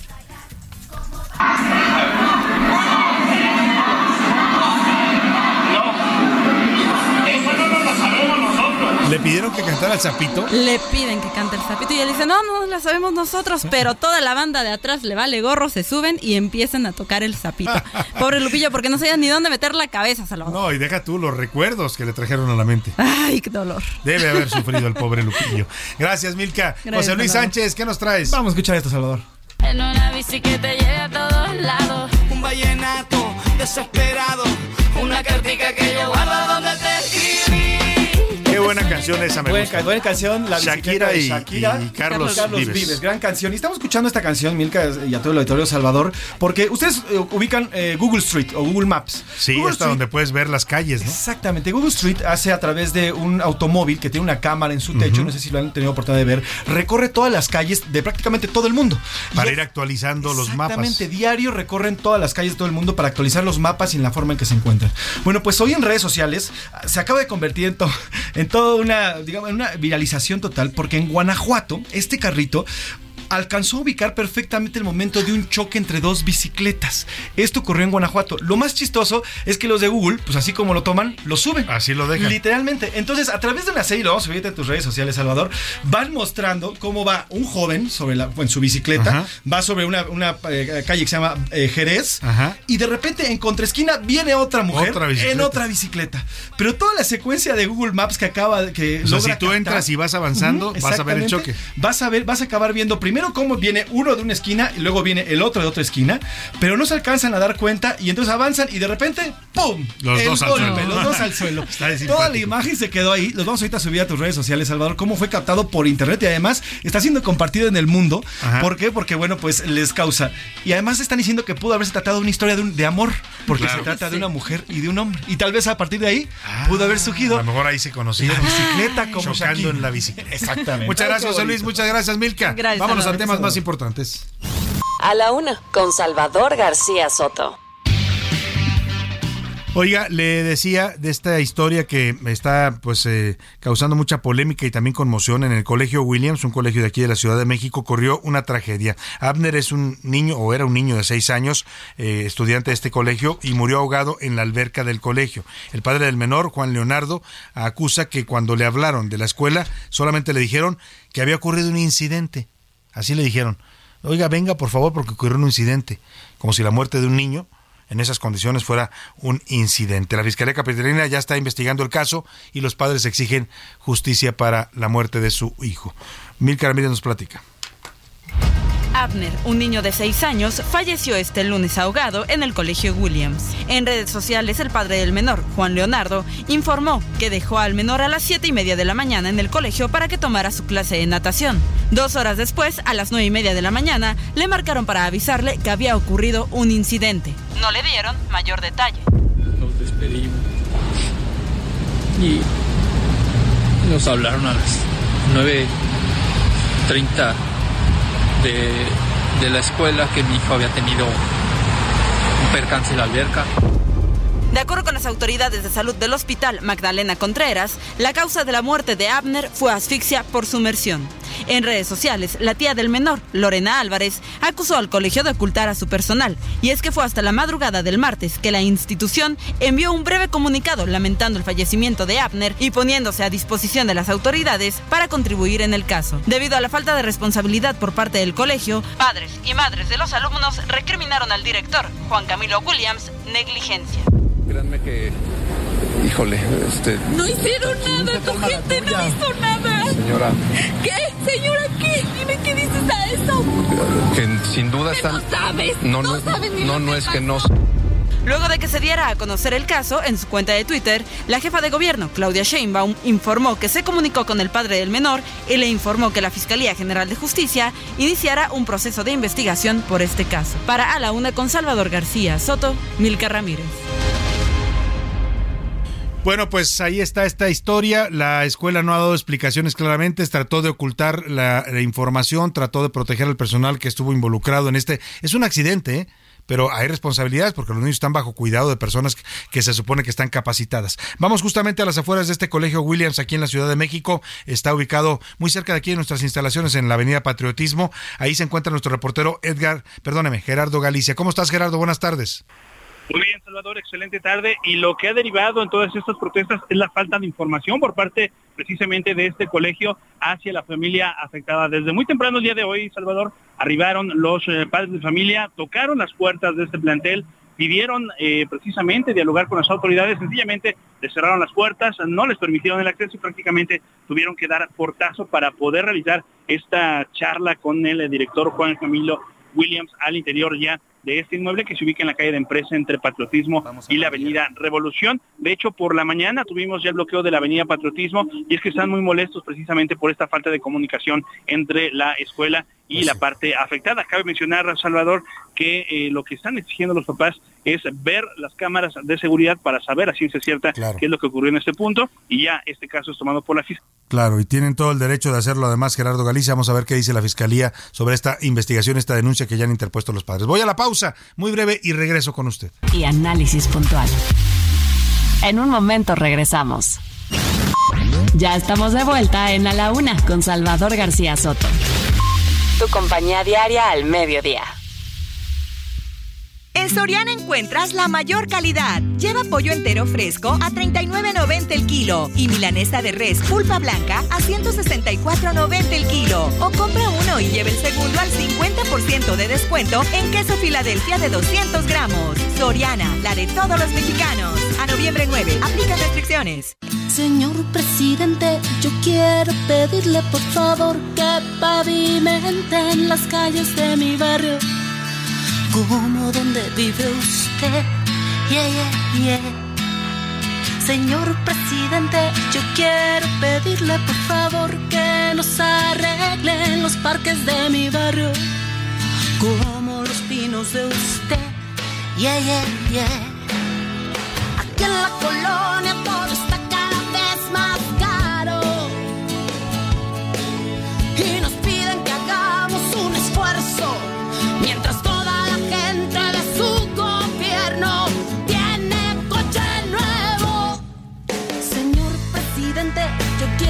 pedirle por favor que ya vigile las calles de mi barrio, como donde vive usted.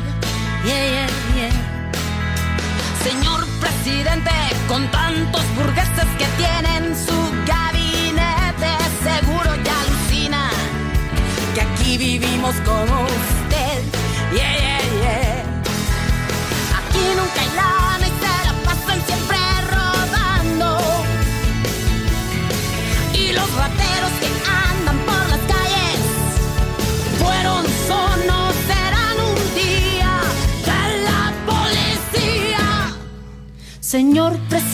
Dos de la tarde con 32 minutos. Regresamos de la pausa con esta canción de Gloria Trevi. Se llama Señor Presidente. Es una canción de 2004. La, la grabó la cantante regiomontana. Siempre que se caracterizó por ser irreverente en sus temas, más en aquellas épocas. Y era el gobernante Vicente Fox cuando hizo esta canción. Por eso habla todavía de los pinos. Y bueno, pues retrata las carencias que vive la gente, el pueblo, a diferencia de los políticos que en muchas ocasiones viven como reyes viven hasta en palacios, ¿no? Bueno, en este gobierno que decían que iban a ser diferentes, que, la austeridad republicana, ya los ve usted también a muchos de ellos en su suburban, ¿eh? En su suburban con guaruras, como, como los, no, no sé si igual que los de antes, pero no, no, no muy diferente a los de antes. Los de antes eran una cosa excesiva y exagerada, en los tiempos de Peña Nieto eran unas eh, eh, cosas exageradas de un funcionario que llegaba con 10 camionetas atrás y 20 guaruras. Hoy se han moderado un poco, pero en esencia siguen viviendo muy bien los del gobierno en comparación como vive la mayoría de la población. Escuchemos un poco más de Gloria Trevi, señor presidente, y seguimos con más aquí en la Una. Los que roban por hambre seguritos se van al bote. Pero si eres un alto funcionario y robas para hacerte más millonario,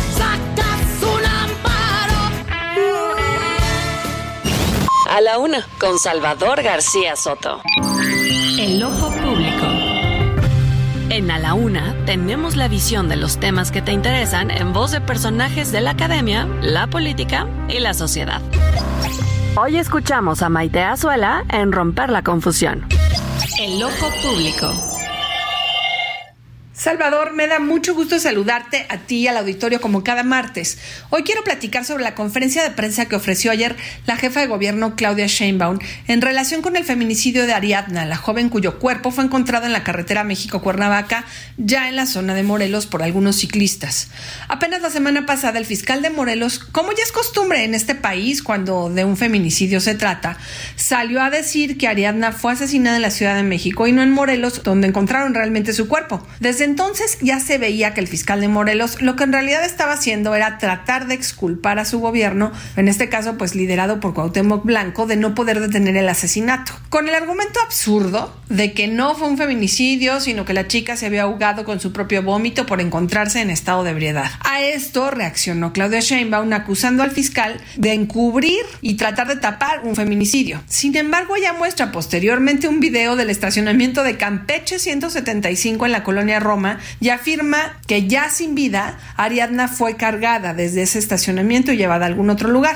En la conferencia de prensa de Sheinbaum, Salvador no se escucha en ningún momento a la jefa de gobierno ofrecer una explicación de por qué en una de las colonias más prestigiadas de la Ciudad de México es posible que alguien asesine a una joven y nadie se dé cuenta y además pues sin explicar de quién es la propiedad del estacionamiento que se ve, cómo es que alguien saca cargando a una joven asesinada y no hay nadie que reaccione ni ninguna autoridad que pueda dar una sola explicación a pesar de que la ciudad está blindada por el C5. Parece que lo único que le importa a la jefa de gobierno Claudia Sheinbaum es decir que el fiscal de Morelos hace mal su trabajo, cosa que es cierta. Sin embargo, su propia conferencia de prensa no demuestra en ningún momento que ella ofrezca ¿no? En contraste, elementos que demostrarán su interés por la verdad y la justicia. Es muy lamentable que un feminicidio sea utilizado para golpear políticamente y no para priorizar el compromiso con una vida libre de violencia para las mujeres en esta ciudad.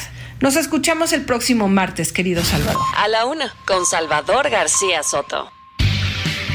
Bueno, pues ahí está el ojo público de Maite Azuela hablando de este tema, pues eh, ayer dio a conocer la jefa de gobierno y tiene toda la razón. ¿eh? Es esto ya una costumbre, lo comentábamos aquí de las fiscalías y procuradurías de la República. Cada que hay un asesinato de mujeres, en general lo hacen con, con, muchos de los eh, víctimas de asesinato, pero con las mujeres en particular ahí se ensañan, ¿no? Siempre salen a descalificar a la víctima, siempre salen a hacer conclusiones anticipadas, a decir que es que andaba tomada, es que pues eh, salió muy tarde, caminó sola por la calle, o sea, como si eh, eso justificara que las asesinaran. ¿No? Eso es lo que habla Maite, el, que no haya todavía, lamentablemente, una eh, cultura de defender los derechos de género a partir también de la Procuración de la Justicia.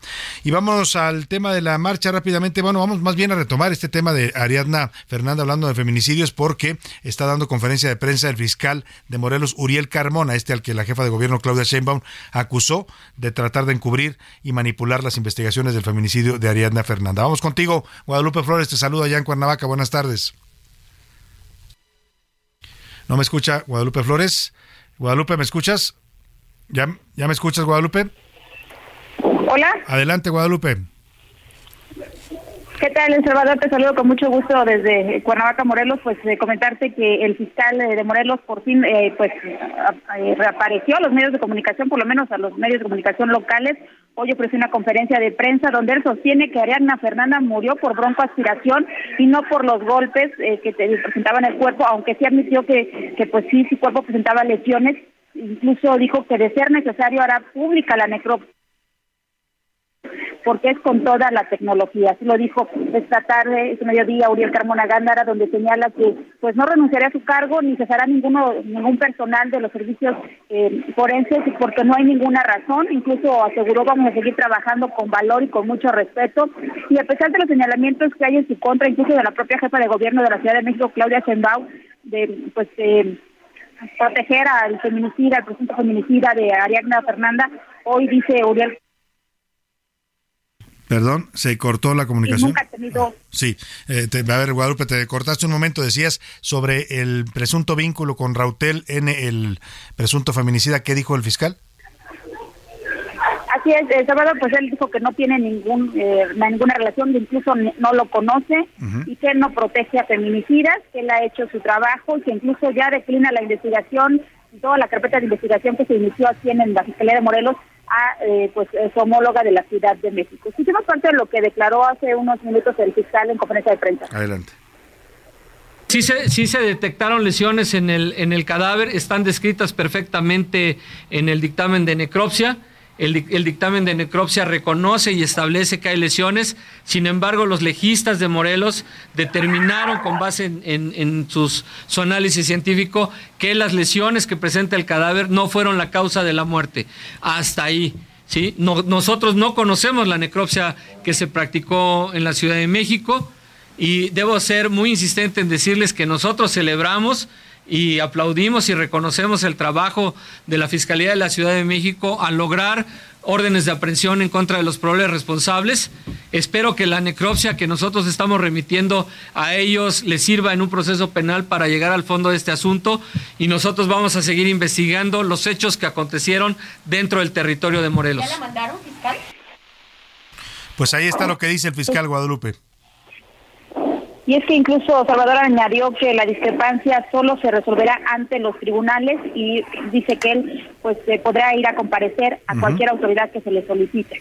Pues va a tener que hacerlo, va a tener que hacerlo porque ya lo denunciaron ante la Fiscalía General de la República y extraño por decirlo menos, Guadalupe, que el día que da su conferencia la semana pasada, él solamente habla de la broncoaspiración como causa de muerte. Nunca menciona, y corrígeme tú si me equivoco, Guadalupe, que, eh, que hubiera lesiones en el cuerpo, no lo dijo, no lo dio a conocer en su momento. Lo que comentó el director de periciales, Salvador, y sí puntualizarlo, sí dijo que tenía un moretón en el brazo izquierdo, esta joven de 27 años, pero no que había sido la, la causa de la muerte. Ellos en su momento, la declaración fue contundente, fue una eh, ingesta de alcohol que Sí. provocó una broncoaspiración Sí. y fue la causa de muerte. Eso lo dijo el fiscal y eso no lo puede ya recular, eso, eso lo declaró en su momento el viernes. Pues sí, vamos a estar muy pendientes. Por lo pronto ahí está ya, finalmente da la cara un día después el fiscal eh, de Morelos, el fiscal- fiscal de justicia Uriel Carmona. Estamos atentos contigo, Guadalupe Flores, te agradezco el reporte. Muy buena tarde, pendiente. Bueno, pues ahí está este tema. Se refirió en esta conferencia que nos narraba Guadalupe Flores, el fiscal Uriel Carmona en concreto a la jefa de gobierno Claudia Sheinbaum. Eh, ¿Qué le responde a las acusaciones graves que le hizo ayer la doctora Sheinbaum? Esto es lo que dijo el fiscal Uriel Carmona. Tenemos el mayor de los respetos por el trabajo que hace la Fiscalía Hermana, Fiscalía Hermana de la Ciudad de México. Sin embargo, han tenido conclusiones a priorísticas. Ellos hasta este momento no conocen formalmente la necropsia del, equipo de legistas de la Fiscalía del Estado de Morelos y sin embargo, sin embargo se han se han aventurado a descalificar ese trabajo y eso solamente se va a resolver en jueces, ante jueces y tribunales. Nosotros vamos a seguir trabajando con mucha dignidad, con mucho respeto para las demás autoridades. Vamos a seguir investigando los hechos que puedan ser constitutivos de delitos dentro del territorio de Morelos, que pueden tener relación con actividades ilícitas que tienen que ver con el manejo de cuerpos sin vidas y seguir colaborando y proporcionando toda la información a nuestro alcance a la Fiscalía de la Ciudad de México. Tenemos el mayor de los respetos. Bueno, pues ahí está lo que dice el fiscal, que va a colaborar, que tiene respeto por la Fiscalía de Justicia de la Ciudad de México, pero que no comparte estas conclusiones a las que llegaron en, el caso de la muerte de Ariadna Fernanda. Él dice que son a priorísticas, así utilizó esa palabra, por decir que pues son conclusiones apresuradas, aunque en realidad pues las conclusiones apresuradas parecen haber sido las suyas, ¿no? Que eran, él dijo que había sido el tema de la, de la broncoaspiración la única causa de muerte. Vamos a estar atentos en todo caso a este diferendo, que ya lo decía el fiscal, se va a resolver pues en los tribunales, porque ya hay una denuncia penal presentada por la jefa de gobierno Claudia Sheinbaum en contra del fiscal Carmona en, la Fiscalía General de la República. Por lo pronto, eh, quedamos de decirle, pendiente José Luis, de decirle a la gente dónde van a salir las marchas para defensa del INE eh, tanto aquí en la Ciudad de México como en el resto de la República. En la Ciudad de México ya le dijimos, la cita es a las 10 eh, de la mañana, a la entre 10 y 10.30 están citando en el Ángel de la Independencia para de ahí marchar por Reforma, Avenida Juárez y enfilarse por la calle de Madero o no sé cuál o alguna otra calle que tomen rumbo al Zócalo de la Ciudad de México. Ahí va a concluir, donde habrá pues algunos mensajes y la gente pues que quiera participar puede hacerlo libremente. En otras ciudades de la República, ¿dónde es la convocatoria, José Luis? En Mérida, Yucatán, Salvador, a las 10 de la mañana en el Parque Colonia México, en Cancún, Quintana Roo, a las 10 y media en la Glorieta del Ceviche en Cancún, Quintana Roo. La Glorieta del Ceviche. Así se, llama, la Glorieta del Ceviche en Cancún, Quintana Roo. En Chihuahua, Chihuahua, en la Glorieta de Pancho Villa. En León, Guanajuato, en el Arco de la Calzada también a las 10 y media de la mañana. Monterrey, Nuevo León, en la calle 5 de Mayo y Zaragoza también a las 10 y media. En Morelia, Michoacán, en la Fuente de las Tarascas también 10 y media de la mañana. En Querétaro, en la capital, Jardín de la Alameda, ahí está la cita a las 10 y media de la mañana. San Luis Potosí, en la capital potosina, en la calzada Guadalupe, frente a la Cruz Roja. En Jalapa, Veracruz, en la Plaza Lerdo. Y en las 11 de la mañana, Salvador, en Guadalajara, Jalisco, en el Golfo de Cortés, esquina con Isabel Católica. Y en Puebla, en el reloj de El Gallito. Ahí a las 11 de la mañana, estos dos estados. Y bueno, la, la Ciudad de México aquí a las 10, 10 y media. Y seguramente también en otras ciudades habrá, ¿no? Esas son las que nos pasaron los, los convocantes, pero usted decide si sale a defender al INE, si sale a marchar libremente, tiene el derecho a hacerlo, ¿eh? Más allá de lo que diga el presidente, con perdón del presidente López Obrador, pero ahí sí le diría, no le haga caso eso de que quien salga a marchar es racista, clasista, hipócrita, pues eso lo serán muchos de su gabinete, ¿no? por no decir el mismo. Pero bueno, ahí lo dejamos. Vámonos a otros temas importantes. José Luis Sánchez, hay información importante sobre el caso Ayotzinapa. Resulta que los cuatro militares que están actualmente presos y acusados de haber tenido participación en la desaparición de los 43 normalistas de Ayotzinapa ya van a cumplir. Aquí no lo dijo el abogado hace cerca de un mes, hace cerca de un mes nos, nos informó de esto y nos anticipaba el abogado de los cuatro militares que si Encinas no moderaba su discurso y no era cuidadoso en, sus investigaciones, lo iban a demandar. Bueno, pues están anunciando que van a demandar penalmente al señor Alejandro Encinas los cuatro militares que están detenidos. ¿Por qué lo van a acusar? Vamos con Paris Salazar, que se encuentra cubriendo esta información importante. Paris, te saludo. Buenas tardes. Buenas tardes, Salvador, amigas, amigos del Heraldo de México. Este martes, la defensa de cuatro elementos de la Secretaría de la Defensa Nacional imputados por el caso Ayotzinapa denunciaron al subsecretario de Derechos Humanos Alejandro Encinas ante la Fiscalía General de la República por su presunta responsabilidad en los delitos de falsificación de documentos contra la Administración de la Justicia y falsedad de declaraciones. En conferencia de prensa, los abogados César Omar González y Alejandro Robles expusieron que la denuncia se extiende a otros servidores públicos que también pudieron participar en estos delitos. Escuchemos cómo lo dijo el abogado César Omar González.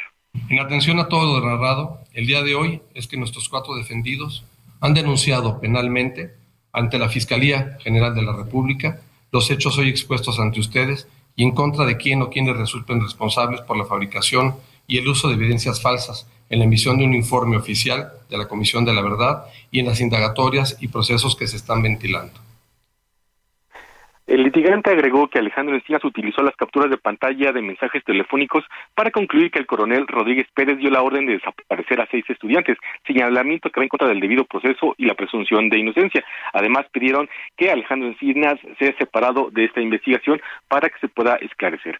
Salvador, la información que le tengo. Muchas gracias, Paris Salazar. Pues ahí está, lo cumplieron, ¿eh? lo habían anticipado. Los abogados de estos cuatro militares acusaban a, Encinas de estar haciendo un manejo político de esta investigación, de estar acusando a los militares de manera injustificada. Y bueno, pues ahora ya anuncian que lo van a denunciar eh, penalmente por estos delitos de contra la administración de la justicia. Muchas gracias, Paris Salazar, por su reporte. Y vámonos rápidamente a los deportes. Aquí anda ya el señor Oscar Mota. Los deportes en A la Una con Oscar Mota. Oscar Mota, ¿cómo estás? Bienvenido. Mi querido Salvador García Soto, amigas y amigos, hoy un gran día para ganar. Me voy a poner a recordar estas películas ochenteras de La risa en vacaciones, donde el mar, la vida era más sabrosa. ¿Cuántas hubo de La risa Como 30 mil, ¿no? Creo que han de estar haciendo una ahorita Oye, todavía. ahorita leíste que en el mar la vida es más sabrosa, me acordé de la columna de Raimundo Rivapalacio que hoy la titula En Palacio la vida es más sabrosa. yo creo que y trae información interesante sobre cables filtrados en los Guacamaya Leaks, en los que dice que el presidente López Obrador, o sea, su agenda del día es, se levanta muy temprano, eso sí, para su reunión de mañana, hace, hace, un poco de ejercicio como a las cuatro y media de la mañana, va a su reunión de seguridad, que es a las seis y media, y luego se va a la mañanera, y después de la mañana se va a echar una siesta a las 12 del día. Dijeran mis cuates, chambita, ¿no? No, pues una chambita una de esas, ¿no? Y ya no tiene actividad luego en la tarde. Alguna vez se recibe algunos eh, secretarios, audiencias, pero ya no tiene actividad. Necesitamos chambitas importantes así, o también que nos manden, por ejemplo, Heraldo, por favor, que nos manden a cubrir la convención número 60 del Consejo Mundial de Boxeo que está en empezó, Acapulco. Ya empezó en Acapulco. Toda la semana, toda la semana va a haber box, toda la semana hay diferentes eh, ponencias, paneles, entrega de reconocimientos. El día de ayer, por ejemplo, entre las actividades, pues se dio un reconocimiento a Jackie Nava, la princesa azteca, que por cierto se acaba de retirar del boxeo. Hace un par de semanas fue su última pelea, por eso lo estamos buscando para tenerla aquí y nos platique obviamente sobre su carrera. Y esto fue lo que comentó Jackie Nava con respecto a un reconocimiento especial que se le dio por su carrera. Siento que yo, la verdad es que me fue una grata sorpresa. Sabía que iba a haber un reconocimiento, pero siempre te imaginas un reconocimiento así cuadradito, ¿no? Este, vaya, es una corona y pues, el traje, olvídate, el traje, yo creo que en toda mi carrera no he, no he portado un traje tan elegante como el que traigo. No, lo voy a quitar un reconocimiento para la gente que nos está escuchando, para que se lo imagine, pues una corona, una corona digna obviamente de la carrera de Yaquinaba. Y entre algunas otras cosas, por ejemplo, también eh, se firmó un acuerdo entre el Instituto Mexicano del Seguro Social, el IMSS, y obviamente el Consejo Mundial de Boxeo, donde se estarán realizando diversas clínicas y diversos programas de activación a través, por supuesto, del boxeo para eh, como medida preventiva y obviamente un programa importante que tendrá con los mexicanos del box, porque obviamente le estaremos platicando toda la semana. Insisto, hay muchos temas. Anda Mike Tyson por allá, anda Julio César Chávez por allá, anda este Nonito Donaire por allá. Nada más falto yo. Entonces, este. Pues, señores. Es martes. Del Consejo Mundial de Boxeo. Sí, ¿no? Invítenos, por favor, para que se vayan. En Guajolotero. Me voy, no yo no tengo problema. no voy en Guajolotero. Bueno, de aquí tengo que pasarle a la Liga Femenil MX, querido Salvador, porque partidazo. El día de ayer quedan 3 a 3 el equipo de América Femenil contra Chivas Femenil. Elimina a América al equipo de Chivas, que por cierto era vigente campeón. Hizo récord de puntos eh, a lo largo de la temporada, más victorias, o sea, era el rival a vencer. Y América Femenil contra todo y ello, y un partido que seguramente van a recordar los aficionados, termina ganando. Se van a enfrentar al equipo de Tigres Femenil que a su vez empató con el equipo de Rayadas y entonces la final es América contra Tigres. Una gran final. Tigres, los máximos ganadores de la Liga Femenil MX con cinco títulos. América busca su segundo título y obviamente todo esto abona, por supuesto, al crecimiento de la liga. O sea, ahorita la realidad, tuvo un buen torneo América, no fueron campeones, lo siento, pero eh, la parte no llores, eh, no llores. pero el hecho de que hayan llegado también el equipo femenil, que es un equipo diferente, es un equipo aparte, pero al final de cuentas, como parte de esta organización, pues tener arriba el, el nombre de América le va a servir y le gusta a los aficionados. Escuchemos las palabras rápidamente de Ángel Villacampa, él es el técnico de América Femenil. Yo estoy muy orgulloso de ellas, estoy muy contento de esa clasificación por todo el americanismo, por todos los americanistas que tenían ganas de, que, de ver a su equipo en una final. Desde aquí le puedo dar la enhorabuena a las jugadoras una vez más y decirle a los americanistas que aquí tienen su final. Ahora lo que tenemos que hacer es recuperarnos y pensar que no hemos conseguido nada y que vamos a ir con todo a por esta final y si no lo conseguimos en esta iremos a por la siguiente, si no por la siguiente y eso tiene que ser eh, la América de esta apertura, del clausura o de todos los torneos de ahora o venideros. Es españolete este. Sí, y además un gran entrenador, inclusive con experiencia en selecciones nacionales, pero insisto, creo que esto le gusta al aficionado americanista, la mentalidad. Vamos por esta final y si no, vamos por la que sigue. ¿Tu y si no, favorito, por la que sigue. Tigres América? Y dije, le va a gustar esto, yo creo, pero creo que es tiempo de la, de la América Femenil. ¿Sí? Me parece que es tiempo de- de- del equipo América Femenil, es un mm, mejor conjunto. Creo que ahora sí le va, eh, es el turno de América Femenil. Muy bien, pues muchas gracias, Oscar Mota. Mañana hablaremos de la selección porque no va Tecatito Corona al Mundial. ¿No va al Mundial? No, no ¿Por se qué? va a recuperar. No se recupera. Eh, tiene una lesión desde hace dos meses, pero ya el día de hoy informa Tata Martino que eh, ya, o sea, no dan los tiempos de su recuperación, no va a ir. Y, la, y bueno, lamentablemente para muchos aficionados, Santiago Jiménez, que es el mejor delantero, el que está en mejor forma, tampoco va a ir. Pero él sí, por las pistolas del Tata. O sea, se va a no llevar. lo quiso convocar, no, lo se quiso va a llevar llevar. a Rogelio Funes Oye, Mori. pues si ya pintaba mal el panorama sin el Tecatito, me parece. Mañana el juego de la selección lo platicamos. Mañana lo vemos. Gracias, Oscar Mota. para ganar. Vámonos al entretenimiento con Anaí Arriaga. El entretenimiento con Anaí Arriaga.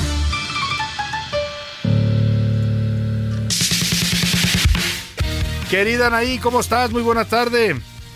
Excelente tarde, mi querido Salvador. Nombran a Chris Evans el hombre vivo más sexy del planeta. El, el actor que encarnó a el Capitán América agradece el nombramiento a la revista People, nosotros también, y asegura que su madre será la más feliz, pues lo hizo con mucho amor. Y esta noticia, por fin, llega a la conclusión el pleito entre Shakira y Piqué. Llegaron a un acuerdo por la custodia de sus dos hijos. Shakira se mudará con ellos a la ciudad de Miami. Van a iniciar el 2023 ya radicando en Estados Unidos. Las fechas decembrinas se la van a pasar en España. Así que por fin lograron este acuerdo. Shakira triunfó, Piqué dobló el brazo. Que tengan una excelente tarde. Fuerte abrazo. Muchas gracias, Anaí Arriaga. Pues vamos rápidamente, José Luis Sánchez. Hay información de la jefa de gobierno, Claudia Sheinbaum. Así es, en una conferencia, Salvador acaba de decir que el fiscal de Morelos, Uriel Carmona, le habría mandado un link porno, así como lo oyes, a la fiscal Ernestina Godoy. Vamos a escuchar lo A que ver, dice la jefa de gobierno. Tiene negocios en el estado de Morelos, él y su familia. Después de que la fiscal general de justicia de la Ciudad de México sale a decir que es un feminicidio, recibe en su celular un mensaje del fiscal general de justicia de, Morelos, que es un vínculo a una página pornográfica. Uf, le mandó un vínculo pornográfico. Después dice que le hackearon el celular el fiscal, entonces, bueno, pues ahí dentro de las irregularidades. Qué fuerte, qué fuerte está esto. Bueno, pues nos despedimos de usted. Que pase una excelente tarde. Provecho. Aquí lo esperamos todo este equipo mañana a la una. El espacio que te escucha, acompaña e informa. A la una. Con Salvador García Soto.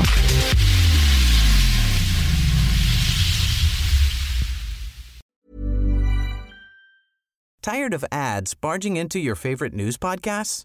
Good news. Ad-free listening is available on Amazon Music for all the music plus top podcasts included with your Prime membership. Stay up to date on everything newsworthy by downloading the Amazon Music app for free or go to amazon.com slash news ad free. That's amazon.com slash news ad free to catch up on the latest episodes without the ads.